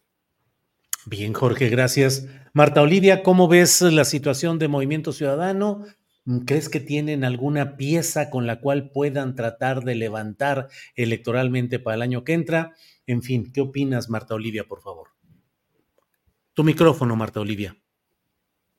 A ver, perdón, estaba leyendo los trascendidos de, eh, pues, de que un grupo de Movimiento Ciudadano, pues, está rechazando la posibilidad de que Álvarez Maínez sea el candidato presidencial, algo que también ya lo rechazó Marta Tagle. Y bueno, con esto empieza una serie de especulaciones en torno a la figura que va a estar ahí. A mí, yo me voy más por el lado también de mujeres. Eh, eh, digamos, el ideal que pudiera ser la candidata presidencial, pues eh, lamentablemente Patti Mercado ya ha dicho que no Lástima porque es una figura política respetada por el trabajo que ha hecho por las causas feministas y eh, a favor de los derechos. Así que, ¿quiénes quedan? Voy a hacer una esta especie de, mm, eh, nombres que se han mencionado, que están cercanos. Pues está la senadora exprista Claudia Ruiz Macié, quien ya forma parte del grupo parlamentario de MC en la Cámara Alta y a quien se le ha visto bastante cómoda con el Partido Naranja. Ella anunció sus aspiraciones de buscar la candidatura presidencial por el tricolor, pero sus desencuentros con Alito Moreno la llevaron a dejar el partido y a irse a MC. Otros perfiles de del Partido Naranja son la presidenta del Consejo Nacional, Verónica Delgadillo, también está la senadora por Nuevo León, Indira Kempis, otros personajes, eh, el senador por Jalisco, Clemente Castañeda, y, bueno, pues también se hablaba de Dante Delgado, que no podría ser también. Entonces, eh, se viene una decisión importante para MC, jugar dentro de la estrategia política que representa tener a otra candidata presidencial en el 2024 para que sea una decisión entre mujeres o postular al único hombre el próximo año. Se viene en esta situación interesante. Creo que eh, eh, la apuesta sería por mujer. ¿Por qué? Pues porque si es hombre, pues de los eh, seis, siete puntos que trae, pues pueden ir para abajo. Al menos el ser una mujer podría dar la opción, al menos de eh, no estancarse o al menos de subir un poco, porque hay otra, otra opción para el electorado. Bien, Marta Olivia, gracias. Eh, Salvador Frausto, pues vamos a otro tema que es la presentación de este equipo de eh, preparación rumbo al plan de gobierno y que pudiera integrar una especie de apunte de un futuro de algunos de ellos como miembros de algunos espacios del gabinete de Chainbaum si es que gana las elecciones. ¿Qué opinas de esa eh, mezcla de eh, perfiles, destaca entre otros, entre críticas, pero bueno, destaca el hecho de Javier Corral, expanista de 40 años de militancia en el Partido Acción Nacional, exgobernador de Chihuahua, y no estuvo en el estrado hasta donde vi, pero sí abajo entre los invitados Alejandro Murat, exgobernador priista de Oaxaca. En fin, ¿cómo ves todo ese equipo, Salvador? Sí, además de los eh, personajes eh, que ya se esperaba, como Juan Ramón de la Fuente, que va a coordinar estas mesas de, diálogo de expertos para hacer el proyecto de Nación de Claudia, eh, y Arturo Saldívar, el exministro, Omar García Harfuch, destaca un, un, perfil de personas académicas o con doctorados, eh, como eh, está, por ejemplo, Gerardo Esquivel, que estuvo en la Subsecretaría de Hacienda y en, la, en el Banco de México y es un académico eh, muy preparado, muy respetado. Tenemos también ahí en ese, en ese grupo otro perfil de, de doctores, de gente relacionada con la, con la ciencia, este, y pues eso me llama la atención, se, empieza a hablar de un perfil de Claudia, que el estilo personal de Claudia, al ella ser una persona que viene de este, de las eh, ciencias, de la física, de la ingeniería, em, está acercando a personas de esta naturaleza y me parece que eso es interesante, sobre todo para coordinar las mesas, escuchar eh, a los em, ciudadanos y a los expertos que puedan aportar algo para el proyecto eh, de nación. Me parece que eh, la semana pasada comentábamos que hacía falta ver en lo económico quién se iba a acercar. A mí me llama la atención que se acercó a, Gerardo Esquivel. En la política social no alcanzo a ver quién pudiera ser este, quien eh, pudiera encabezar la, cartera de, del bienestar para ver eh, hacia dónde van a ir los programas sociales, pero a nivel cultura hay una poeta indígena, hay personas, está Susana Harp, están otros eh, personajes que pueden ahí aportar de manera interesante. A mí me parece eh, un paso interesante que mientras se desgañitan PRIAN y MC, Claudia sigue dando como pasos em, que le muestran sustancia, que le muestran este, un talante presidencial, y eh, pues son tiempos importantes porque los ciudadanos estarán ya algunos este, viendo, percibiendo estas acciones de, corte mucho más serio a los eh, pleitos en los que están sumergidos eh, la, la, oposición. Muy bien, gracias Salvador. Jorge Meléndez, ¿qué opinas de este equipo de preparación de plan de gobierno de Claudia Sheinbaum? Jorge. Pues que tenemos de todo como en botica.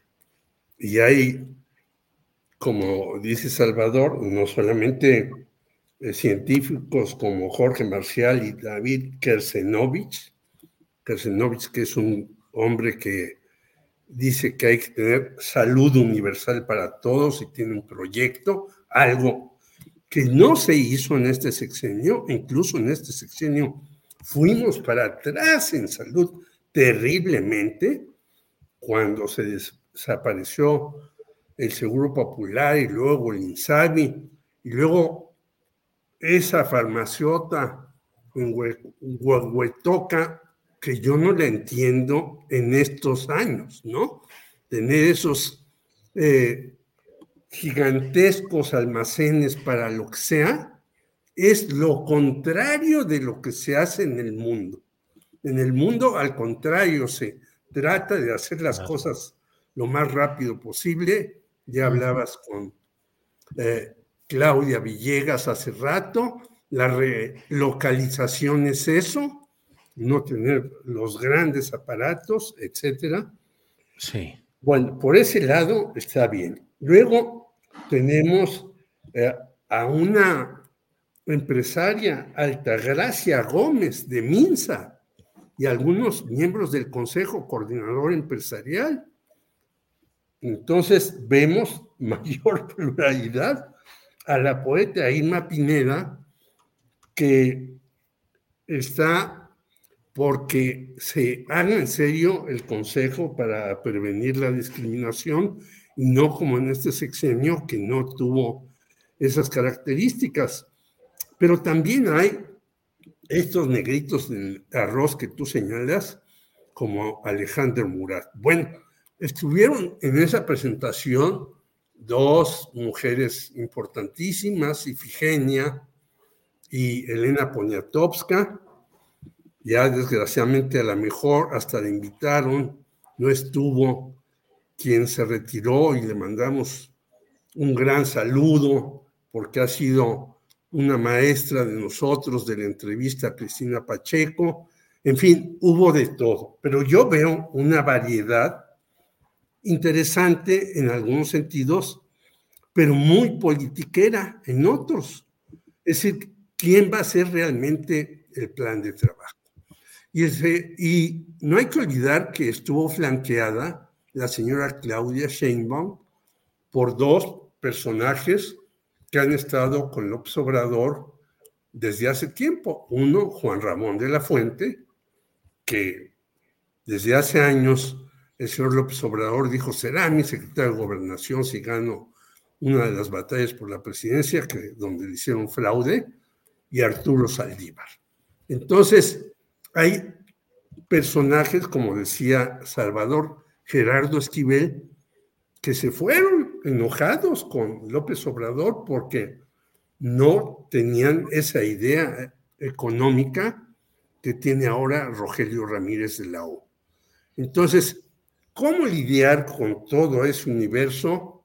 Ponerlo en sintonía de hacer un proyecto, plan de acción, no lo sé. Creo que va a tener más dolores de cabeza Juan Ramón de la Fuente y varios, porque hay ahí, como insisto, de todo como en botica. Bien, gracias Jorge. Eh, Marta Olivia, ¿qué opinas de la integración de este equipo? ¿Qué nombres te eh, son resaltables positiva o negativamente, Marta Olivia. Sí, eh, muy interesante revisar esta lista de 10 hombres y 7 mujeres que conforman este proyecto de nación. Eh, recordemos que esto lo presentó también el presidente Andrés Manuel López Obrador en diciembre de 2017 y repite Olga Sánchez Cordero, quien hace seis años era anunciada como la eventual secretaria de gobernación. También este, me sorprende no mucho, ahora, ahora está el hijo, ahora va a ser el padre que ha estado eh, Lorenzo Meyer, el intelectual e historiador este, en esta lista. Interesante que sea el coordinador general Juan Ramón de la Fuente, quien hace unos meses era embajador y representante permanente de México ante la ONU y que en algún tiempo se le nombró como eh, posible candidato presidencial independiente. También eh, destacan los nombres más mediáticos que aún eh, están, pues Arturo Saldívar, recientemente dejado, que dejó la Suprema Corte de Justicia de la Nación, el ex titular de la Agencia Digital de Innovación Pública, Pepe Merino, el, eh, pues, el ex secretario de Seguridad Ciudadana, ya no nos sorprende mucho, Omar García Harfuch, la senadora Susana Harp, el ex gobernador panista Javier Corral, que ya le venía haciendo ojitos a la cuarta T desde hace un par de años, y bueno, también la lingüista Violeta Vázquez Rojas. En fin, me parece una mezcla interesante de figuras políticas de diferentes contextos que nos da un adelantito de lo que será el eventual gabinete del próximo gobierno, Julio. Gracias, Marta Olivia. Eh, Salvador Frausto, figuras destacadas en este equipo de Claudia Sheinbaum, la exsecretaria de Gobernación y ministra en retiro de la Suprema Corte de Justicia de la Nación, Olga Sánchez Cordero, Arturo Saldívar, ministro en retiro también, con una salida muy polémica. Y bueno, eh, ahora sí que eh, noticias nuevas van desplazando las viejas y ya pareciera que no estamos tan, tan atentos al proceso de la segunda terna que ha enviado el presidente de la República para eh, que se elija a quien ocupe el asiento que dejó Arturo Saldívar.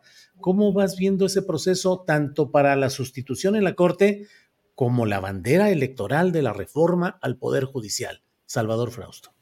Sí, bueno, pues eh, esa, ese otro show sobre la elección del eh, la ministra que entre a sustituir, a, Arturo Saldívar, me parece que en, la primera ronda pues estaba Albores, la hermana de la secretaria de, de gobernación, que eh, parecía muy preparada y demás, incluso veo a, algunos columnistas que dicen, pues ya mejor ella que, pongan a cualquiera, ¿no?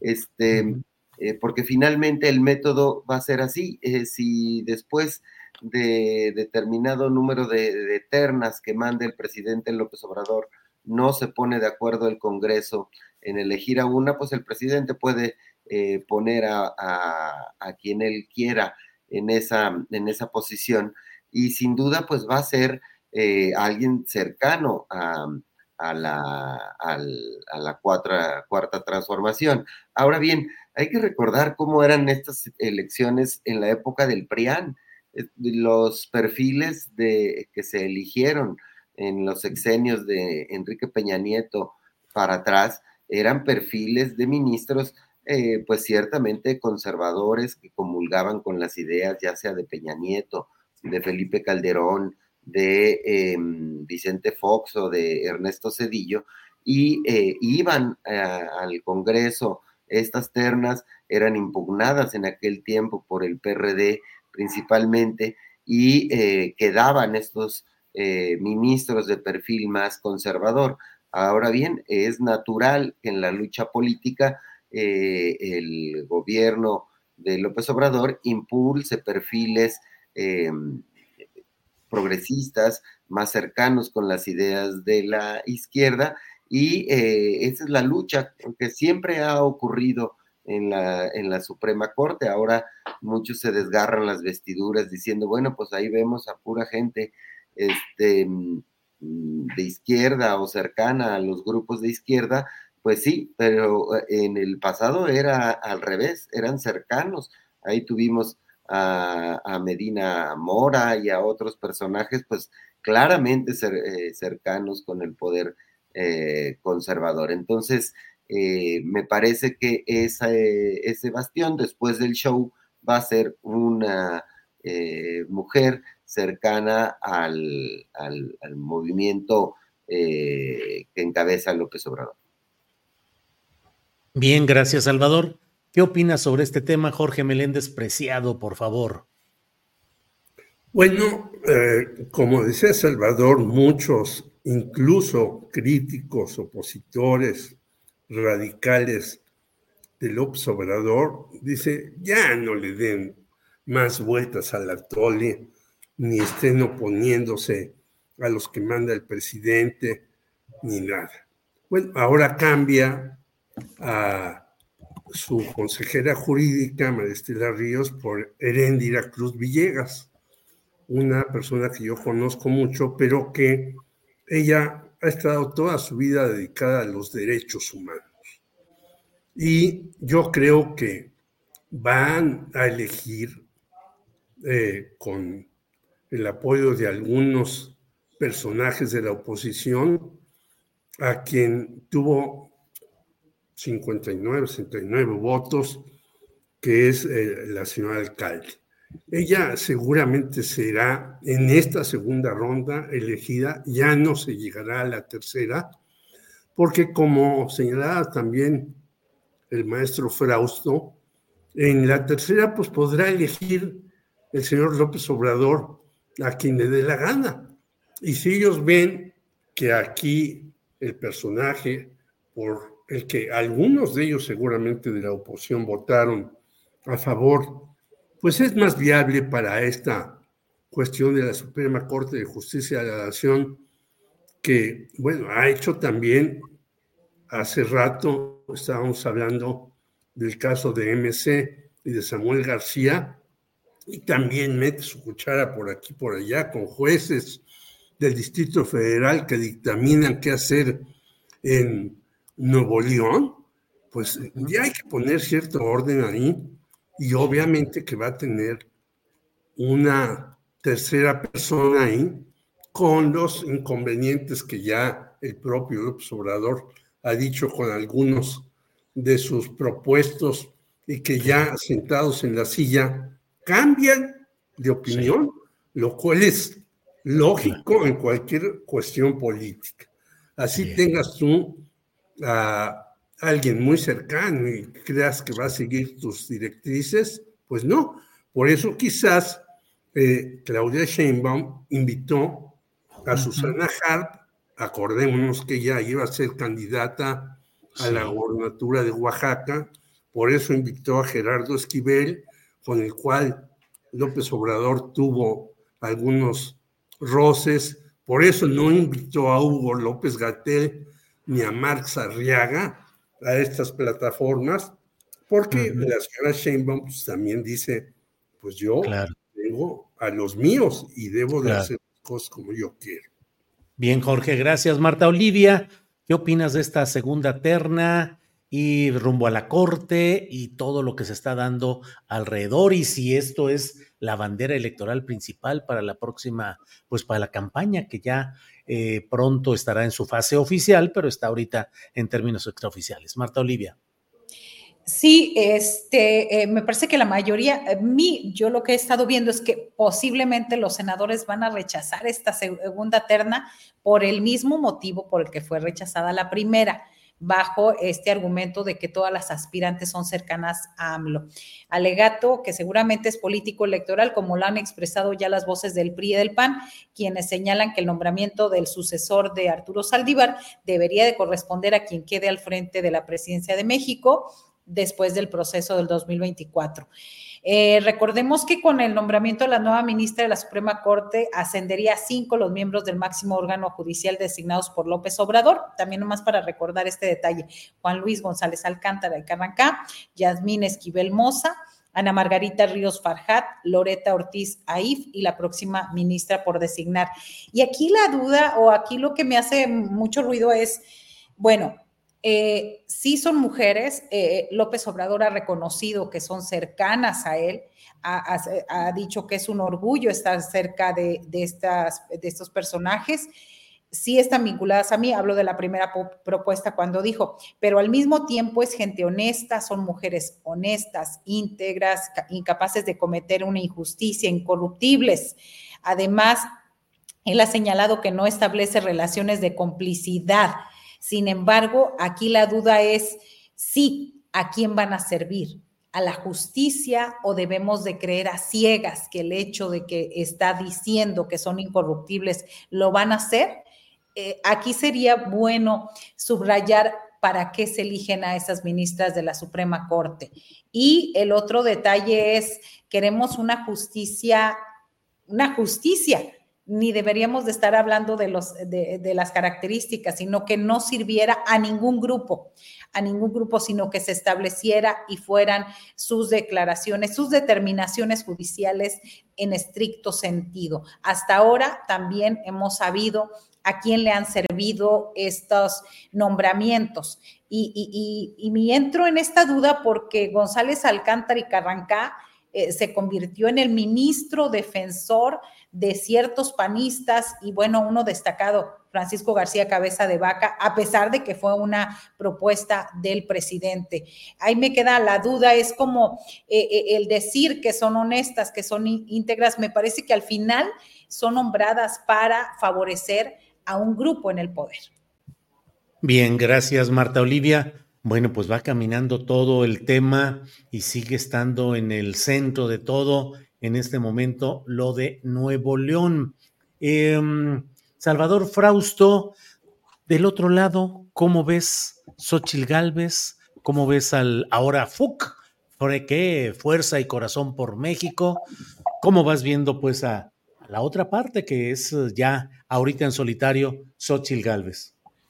Sí, bueno, pues eh, está eh, parecería un contrasentido que de las primeras declaraciones de Xochitl Galvez, después de que el PRIAN le bloquea la candidatura presidencial de Movimiento Ciudadano, eh, de Samuel García, le tiende la mano a Movimiento Ciudadano y le dice, ah, pues jálense con nosotros, ¿no? Vénganse para acá, después de que los, los golpean, ¿no? Más bien crearon una herida en la que ya me parece eh, prácticamente imposible si en algún momento algunos eh, pensaron, sobre todo porque en el grupo Jalisco de Movimiento Ciudadano había voces que sí querían o quieren juntarse con la gente de Movimiento, digo, perdón, del PRIAN, em, pues este golpe tan duro a, Samuel García, eh, pues hace imposible, enemista al PRIAN con Movimiento Ciudadano y eh, hace que pues ahí haya un, eh, vaya a haber un enfrentamiento durante la campaña más rudo de lo que se esperaba entre estas dos fuerzas eh, políticas. Eh, vemos que no crece, como decíamos hace un momento, en la candidatura de, de Xochitl Galvez, está incluso el, rumor en Radio Pasillo de que podría, podrían bajar a Santiago Krill como coordinador de la campaña de Xochitl Galvez para poner a Riquelme, el gobernador de, Coahuila, que también ha dicho que no, que él se espera hasta que termine su, su, gobierno, pero están todavía ahí una serie de, rumores, no hay nombramientos importantes, ya un poquito puso a, Kenia López Rabadán como jefa de, oficina, pero no se le ven eh, nombres interesantes que se acerquen a apoyar esa, esa campaña y eh, a mí lo que me parece es que el, eh, el crecimiento de Xochitl Galvez tiene ese techo, que es la cantidad de, em, de ciudadanos que odian al, al, al obradorismo, que es ese 30% del que hemos hablado durante ya muchos meses. Hay un 30% que se deposita en la figura que sea eh, la que encabeza al frente. Ahorita Xochitl tiene 29%, pero hace eh, tres meses eran 30% y hace año y medio era 30%. Es decir, no sube, es la candidata del 30%. No, no hay un aspirante del lado del prianismo que eh, empuje, que despierte más emociones y em, esa es el, la figura que podría surgir del lado de, Movimiento Ciudadano, que ahora se le complica, porque si eligen a alguien que no entusiasme eh, y, los, eh, y la caballada se ve flaca para los naranjas, eh, este, sí puede mm, repartirse ese voto entre el PRIAN y entre la coalición de Morena y entre los indecisos. Y por cierto, comento un asunto más, porque lo veo en los comentarios y lo he visto en redes sociales el tema de que podrían poner a Mariana Rodríguez presidencial. Ella no puede por ley. Eh, eh, tendría que tener 35 años el candidato presidencial y tendría que haber dejado su cargo seis meses antes, porque otros dicen, bueno, Alfaro se podría lanzar. No, pues Alfaro es, es gobernador, tuvieron que haber renunciado el 2 de, de, diciembre a más tardar y tener más de 35 años. Entonces tampoco está habilitado, por ejemplo, en este caso Luis Donaldo o Colosio. Lo subrayo porque veo algunos comentarios de nuestra audiencia y probablemente pueda ser útil esa información. Bien, Salvador. Y también en los comentarios platican mucho de una aparición felina tras de ti, porque por ahí se asoma, como luego dicen, un lindo gatito. ¿Qué les dices a quienes preguntan el nombre y más detalles de este tema? Una la gris con, manchitas naranjas, que se me hace que le va a Movimiento Ciudadano, se llama Yus. Y la otra, este, eh, que es más chiquita, tiene apenas un año Yusu, que es la que creo que anda más juguetona. Y Kira es la más grande, que es amarillo con negro y blanco. Este, Tricolor. El, PRD. creo que, es, el PRD, nuestro amigo eh, Zambrano. Ándale, pues tienes ahí toda eh, la felinidad partidista representada en colores, cuando menos. Gracias, Salvador. Marta Olivia, eh, ya estamos a las 2 de la tarde con 51 minutos, así es que un postrecito puede llegar con el tema que tú desees en este lunes 4 de diciembre que de muchos temas hemos hablado, pero ahora, por favor, lo que tú desees, Marta Olivia, postrecito. Rápidamente, sobre el, eh, yo quiero citar el tuit de Samuel García, por si muchos no lo habían visto. Dijo sobre el video del corrupto de Alito y Xochitl solo tres cosas. Uno, como decimos en el rancho, achillidos de cerdo, oídos de carnicero. Dos, Xochitl, seguirás en caída libre porque eres la peor candidata en la historia de México. Y tres, mexicanas y mexicanos, ni un voto al PRIAN. Se ve claramente los afectos de Samuel García hacia dónde está tirando. Y bueno, esa es una y otra, este, cayó el rector de la Universidad Autónoma de Tamaulipas, Guillermo Mendoza Cavazos, eh, fuertemente apoyado, se, se dice, por el general Audomaro Martínez Zapata. salió del gobierno, lo hicieron renunciar, no sabemos dónde está, y llega, llega Damaso Anaya Alvarado, primo del gobernador Américo Villarreal, Anaya en quinto grado. Quinto grado, pero es Anaya. Así que con ese postrecito, Julio. Dale, bueno, pero ha estado bien movido ese asunto, Marta Olivia, de la Universidad Autónoma de Tamaulipas, el rector, acusaciones, señalamientos, em, reacomodo de piezas, ajustes de cuentas políticos, justicia en general. ¿Estamos en presencia de qué, Marta Olivia?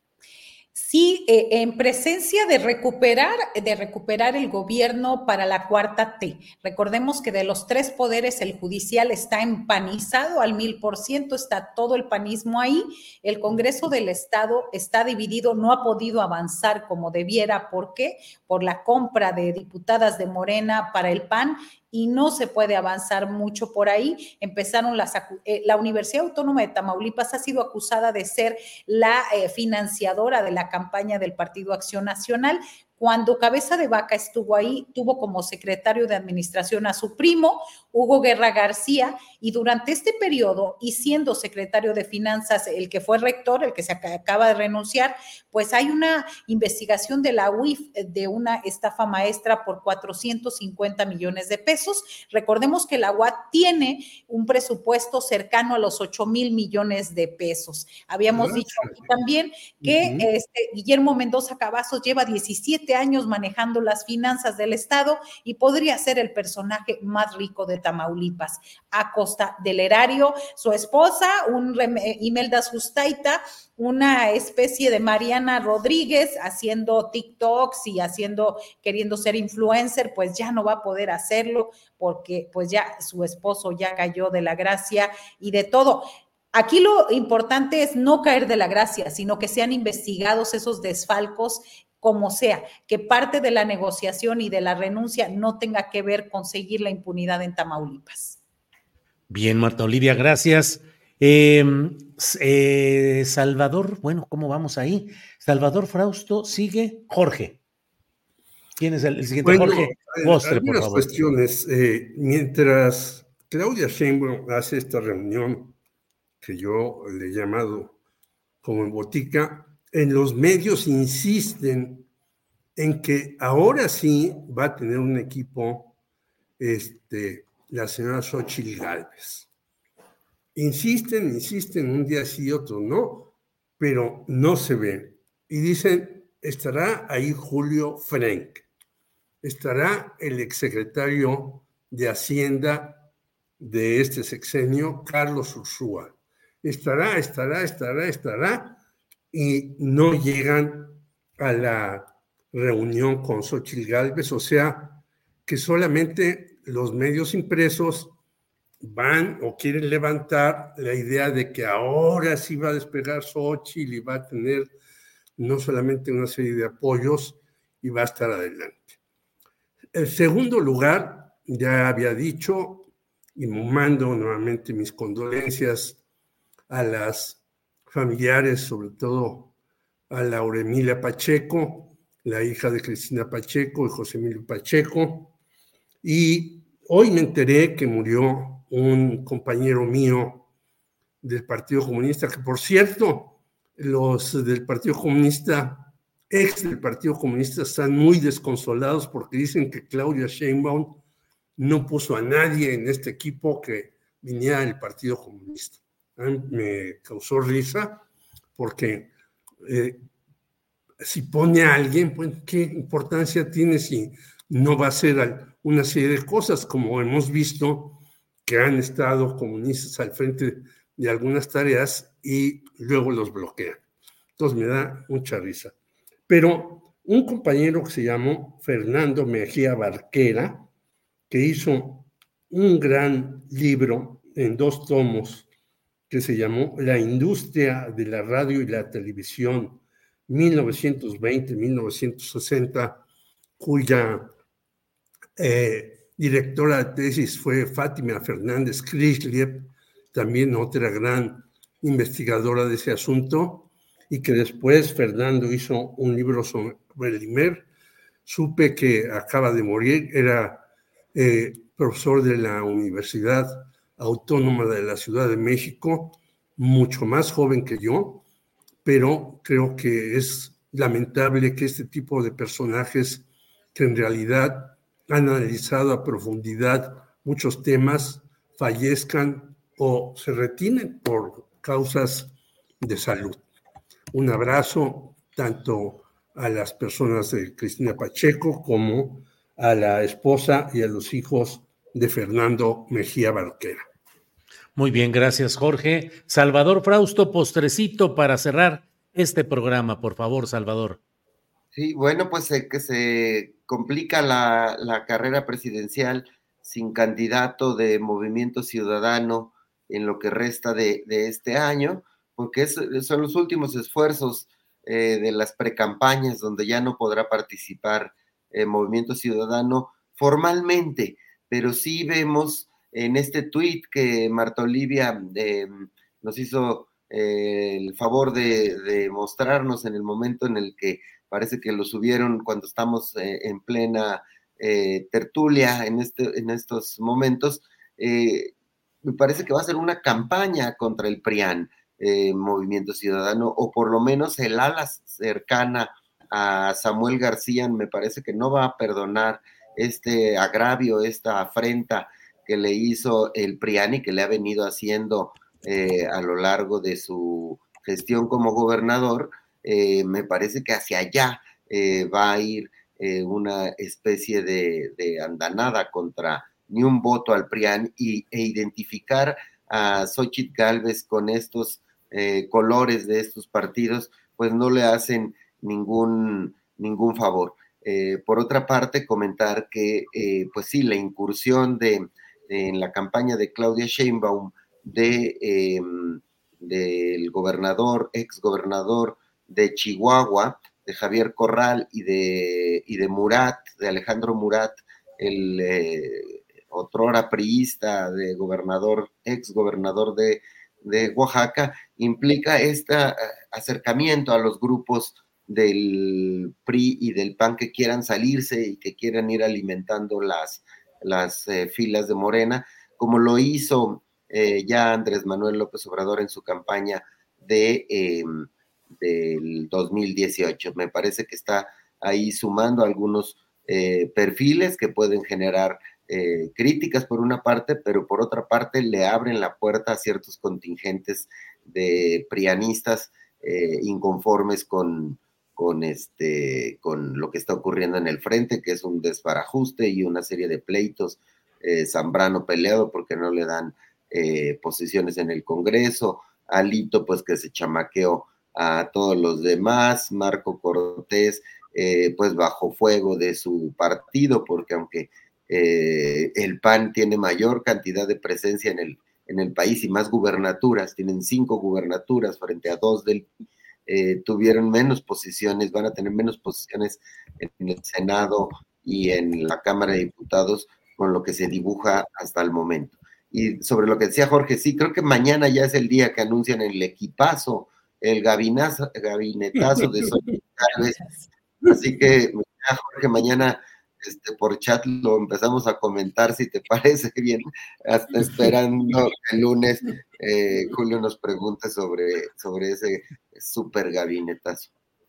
No, no, o sea, mañana mismo comentamos y analizamos, en fin, porque bueno, va pasando todo con tal rapidez que no sabe uno ni qué, ni qué sucede. En fin, pues eh, Marta Olivia López, muchas gracias y buenas tardes.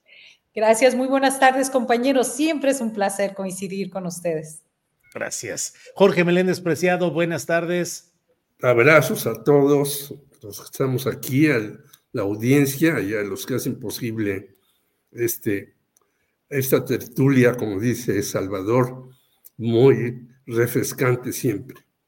Muy bien. Salvador Frausto, gracias y buenas tardes.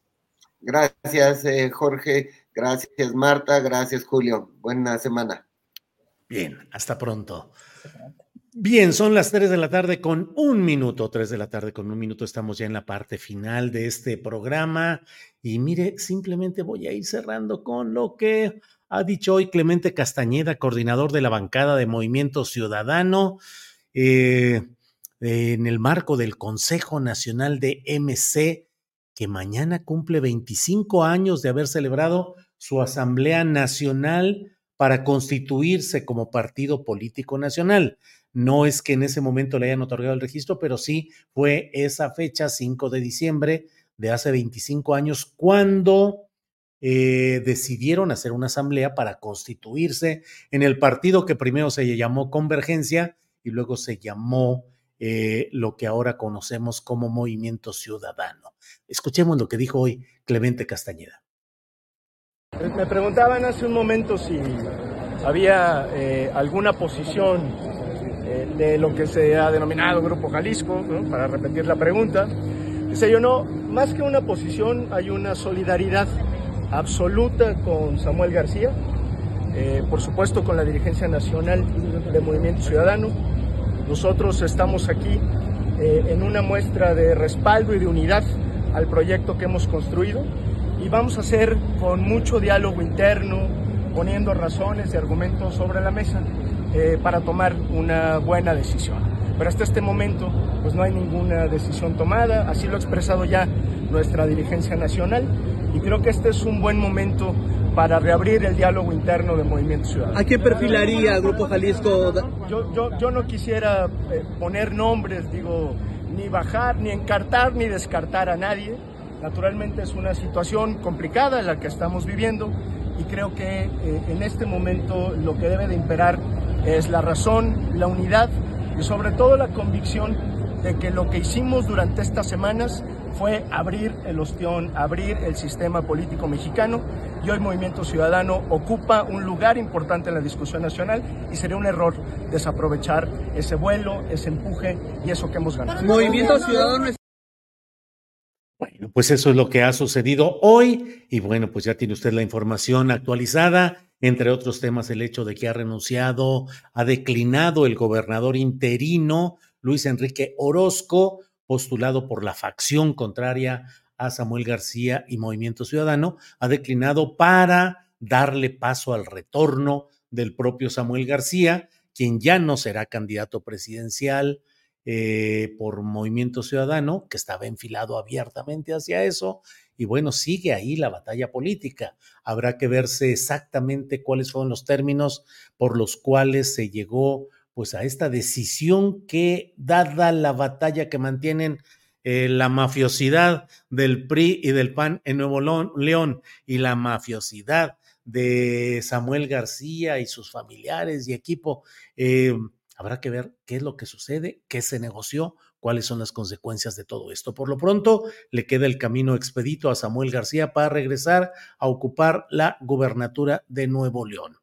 Eh, seguimos pues en contacto y recuerde que hoy a las 5 de la tarde está el gran periodista Paco Cruz con su sección de la videocharla cruzada a las 5 de la tarde. A las 8 de la noche, Claudia Villegas y el equipo de la revista Fortuna con su sección Economía Social. Y a las nueve de la noche regreso yo con otra videocharla astillada. Así es que tenemos muchas cosas que compartir a lo largo de esta tarde y noche. Por esta ocasión, gracias, gracias. Nos vemos pronto.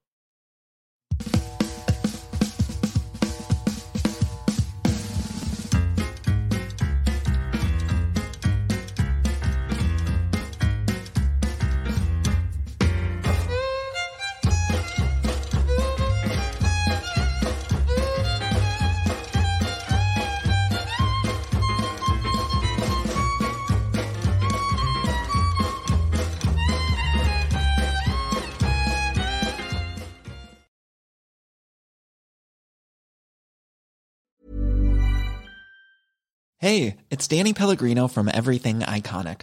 Ready to upgrade your style game without blowing your budget? Check out Quince. They've got all the good stuff shirts and polos, activewear, and fine leather goods all at 50 to 80% less than other high-end brands. And the best part? They're all about safe, ethical, and responsible manufacturing. Get that luxury vibe without the luxury price tag. Hit up quince.com slash upgrade for free shipping and 365 day returns on your next order. That's quince.com slash upgrade. Para que te enteres del próximo noticiero, suscríbete y dale follow en Apple, Spotify, Amazon Music, Google o donde sea que escuches podcast. Te invitamos a visitar nuestra página julioastillero.com.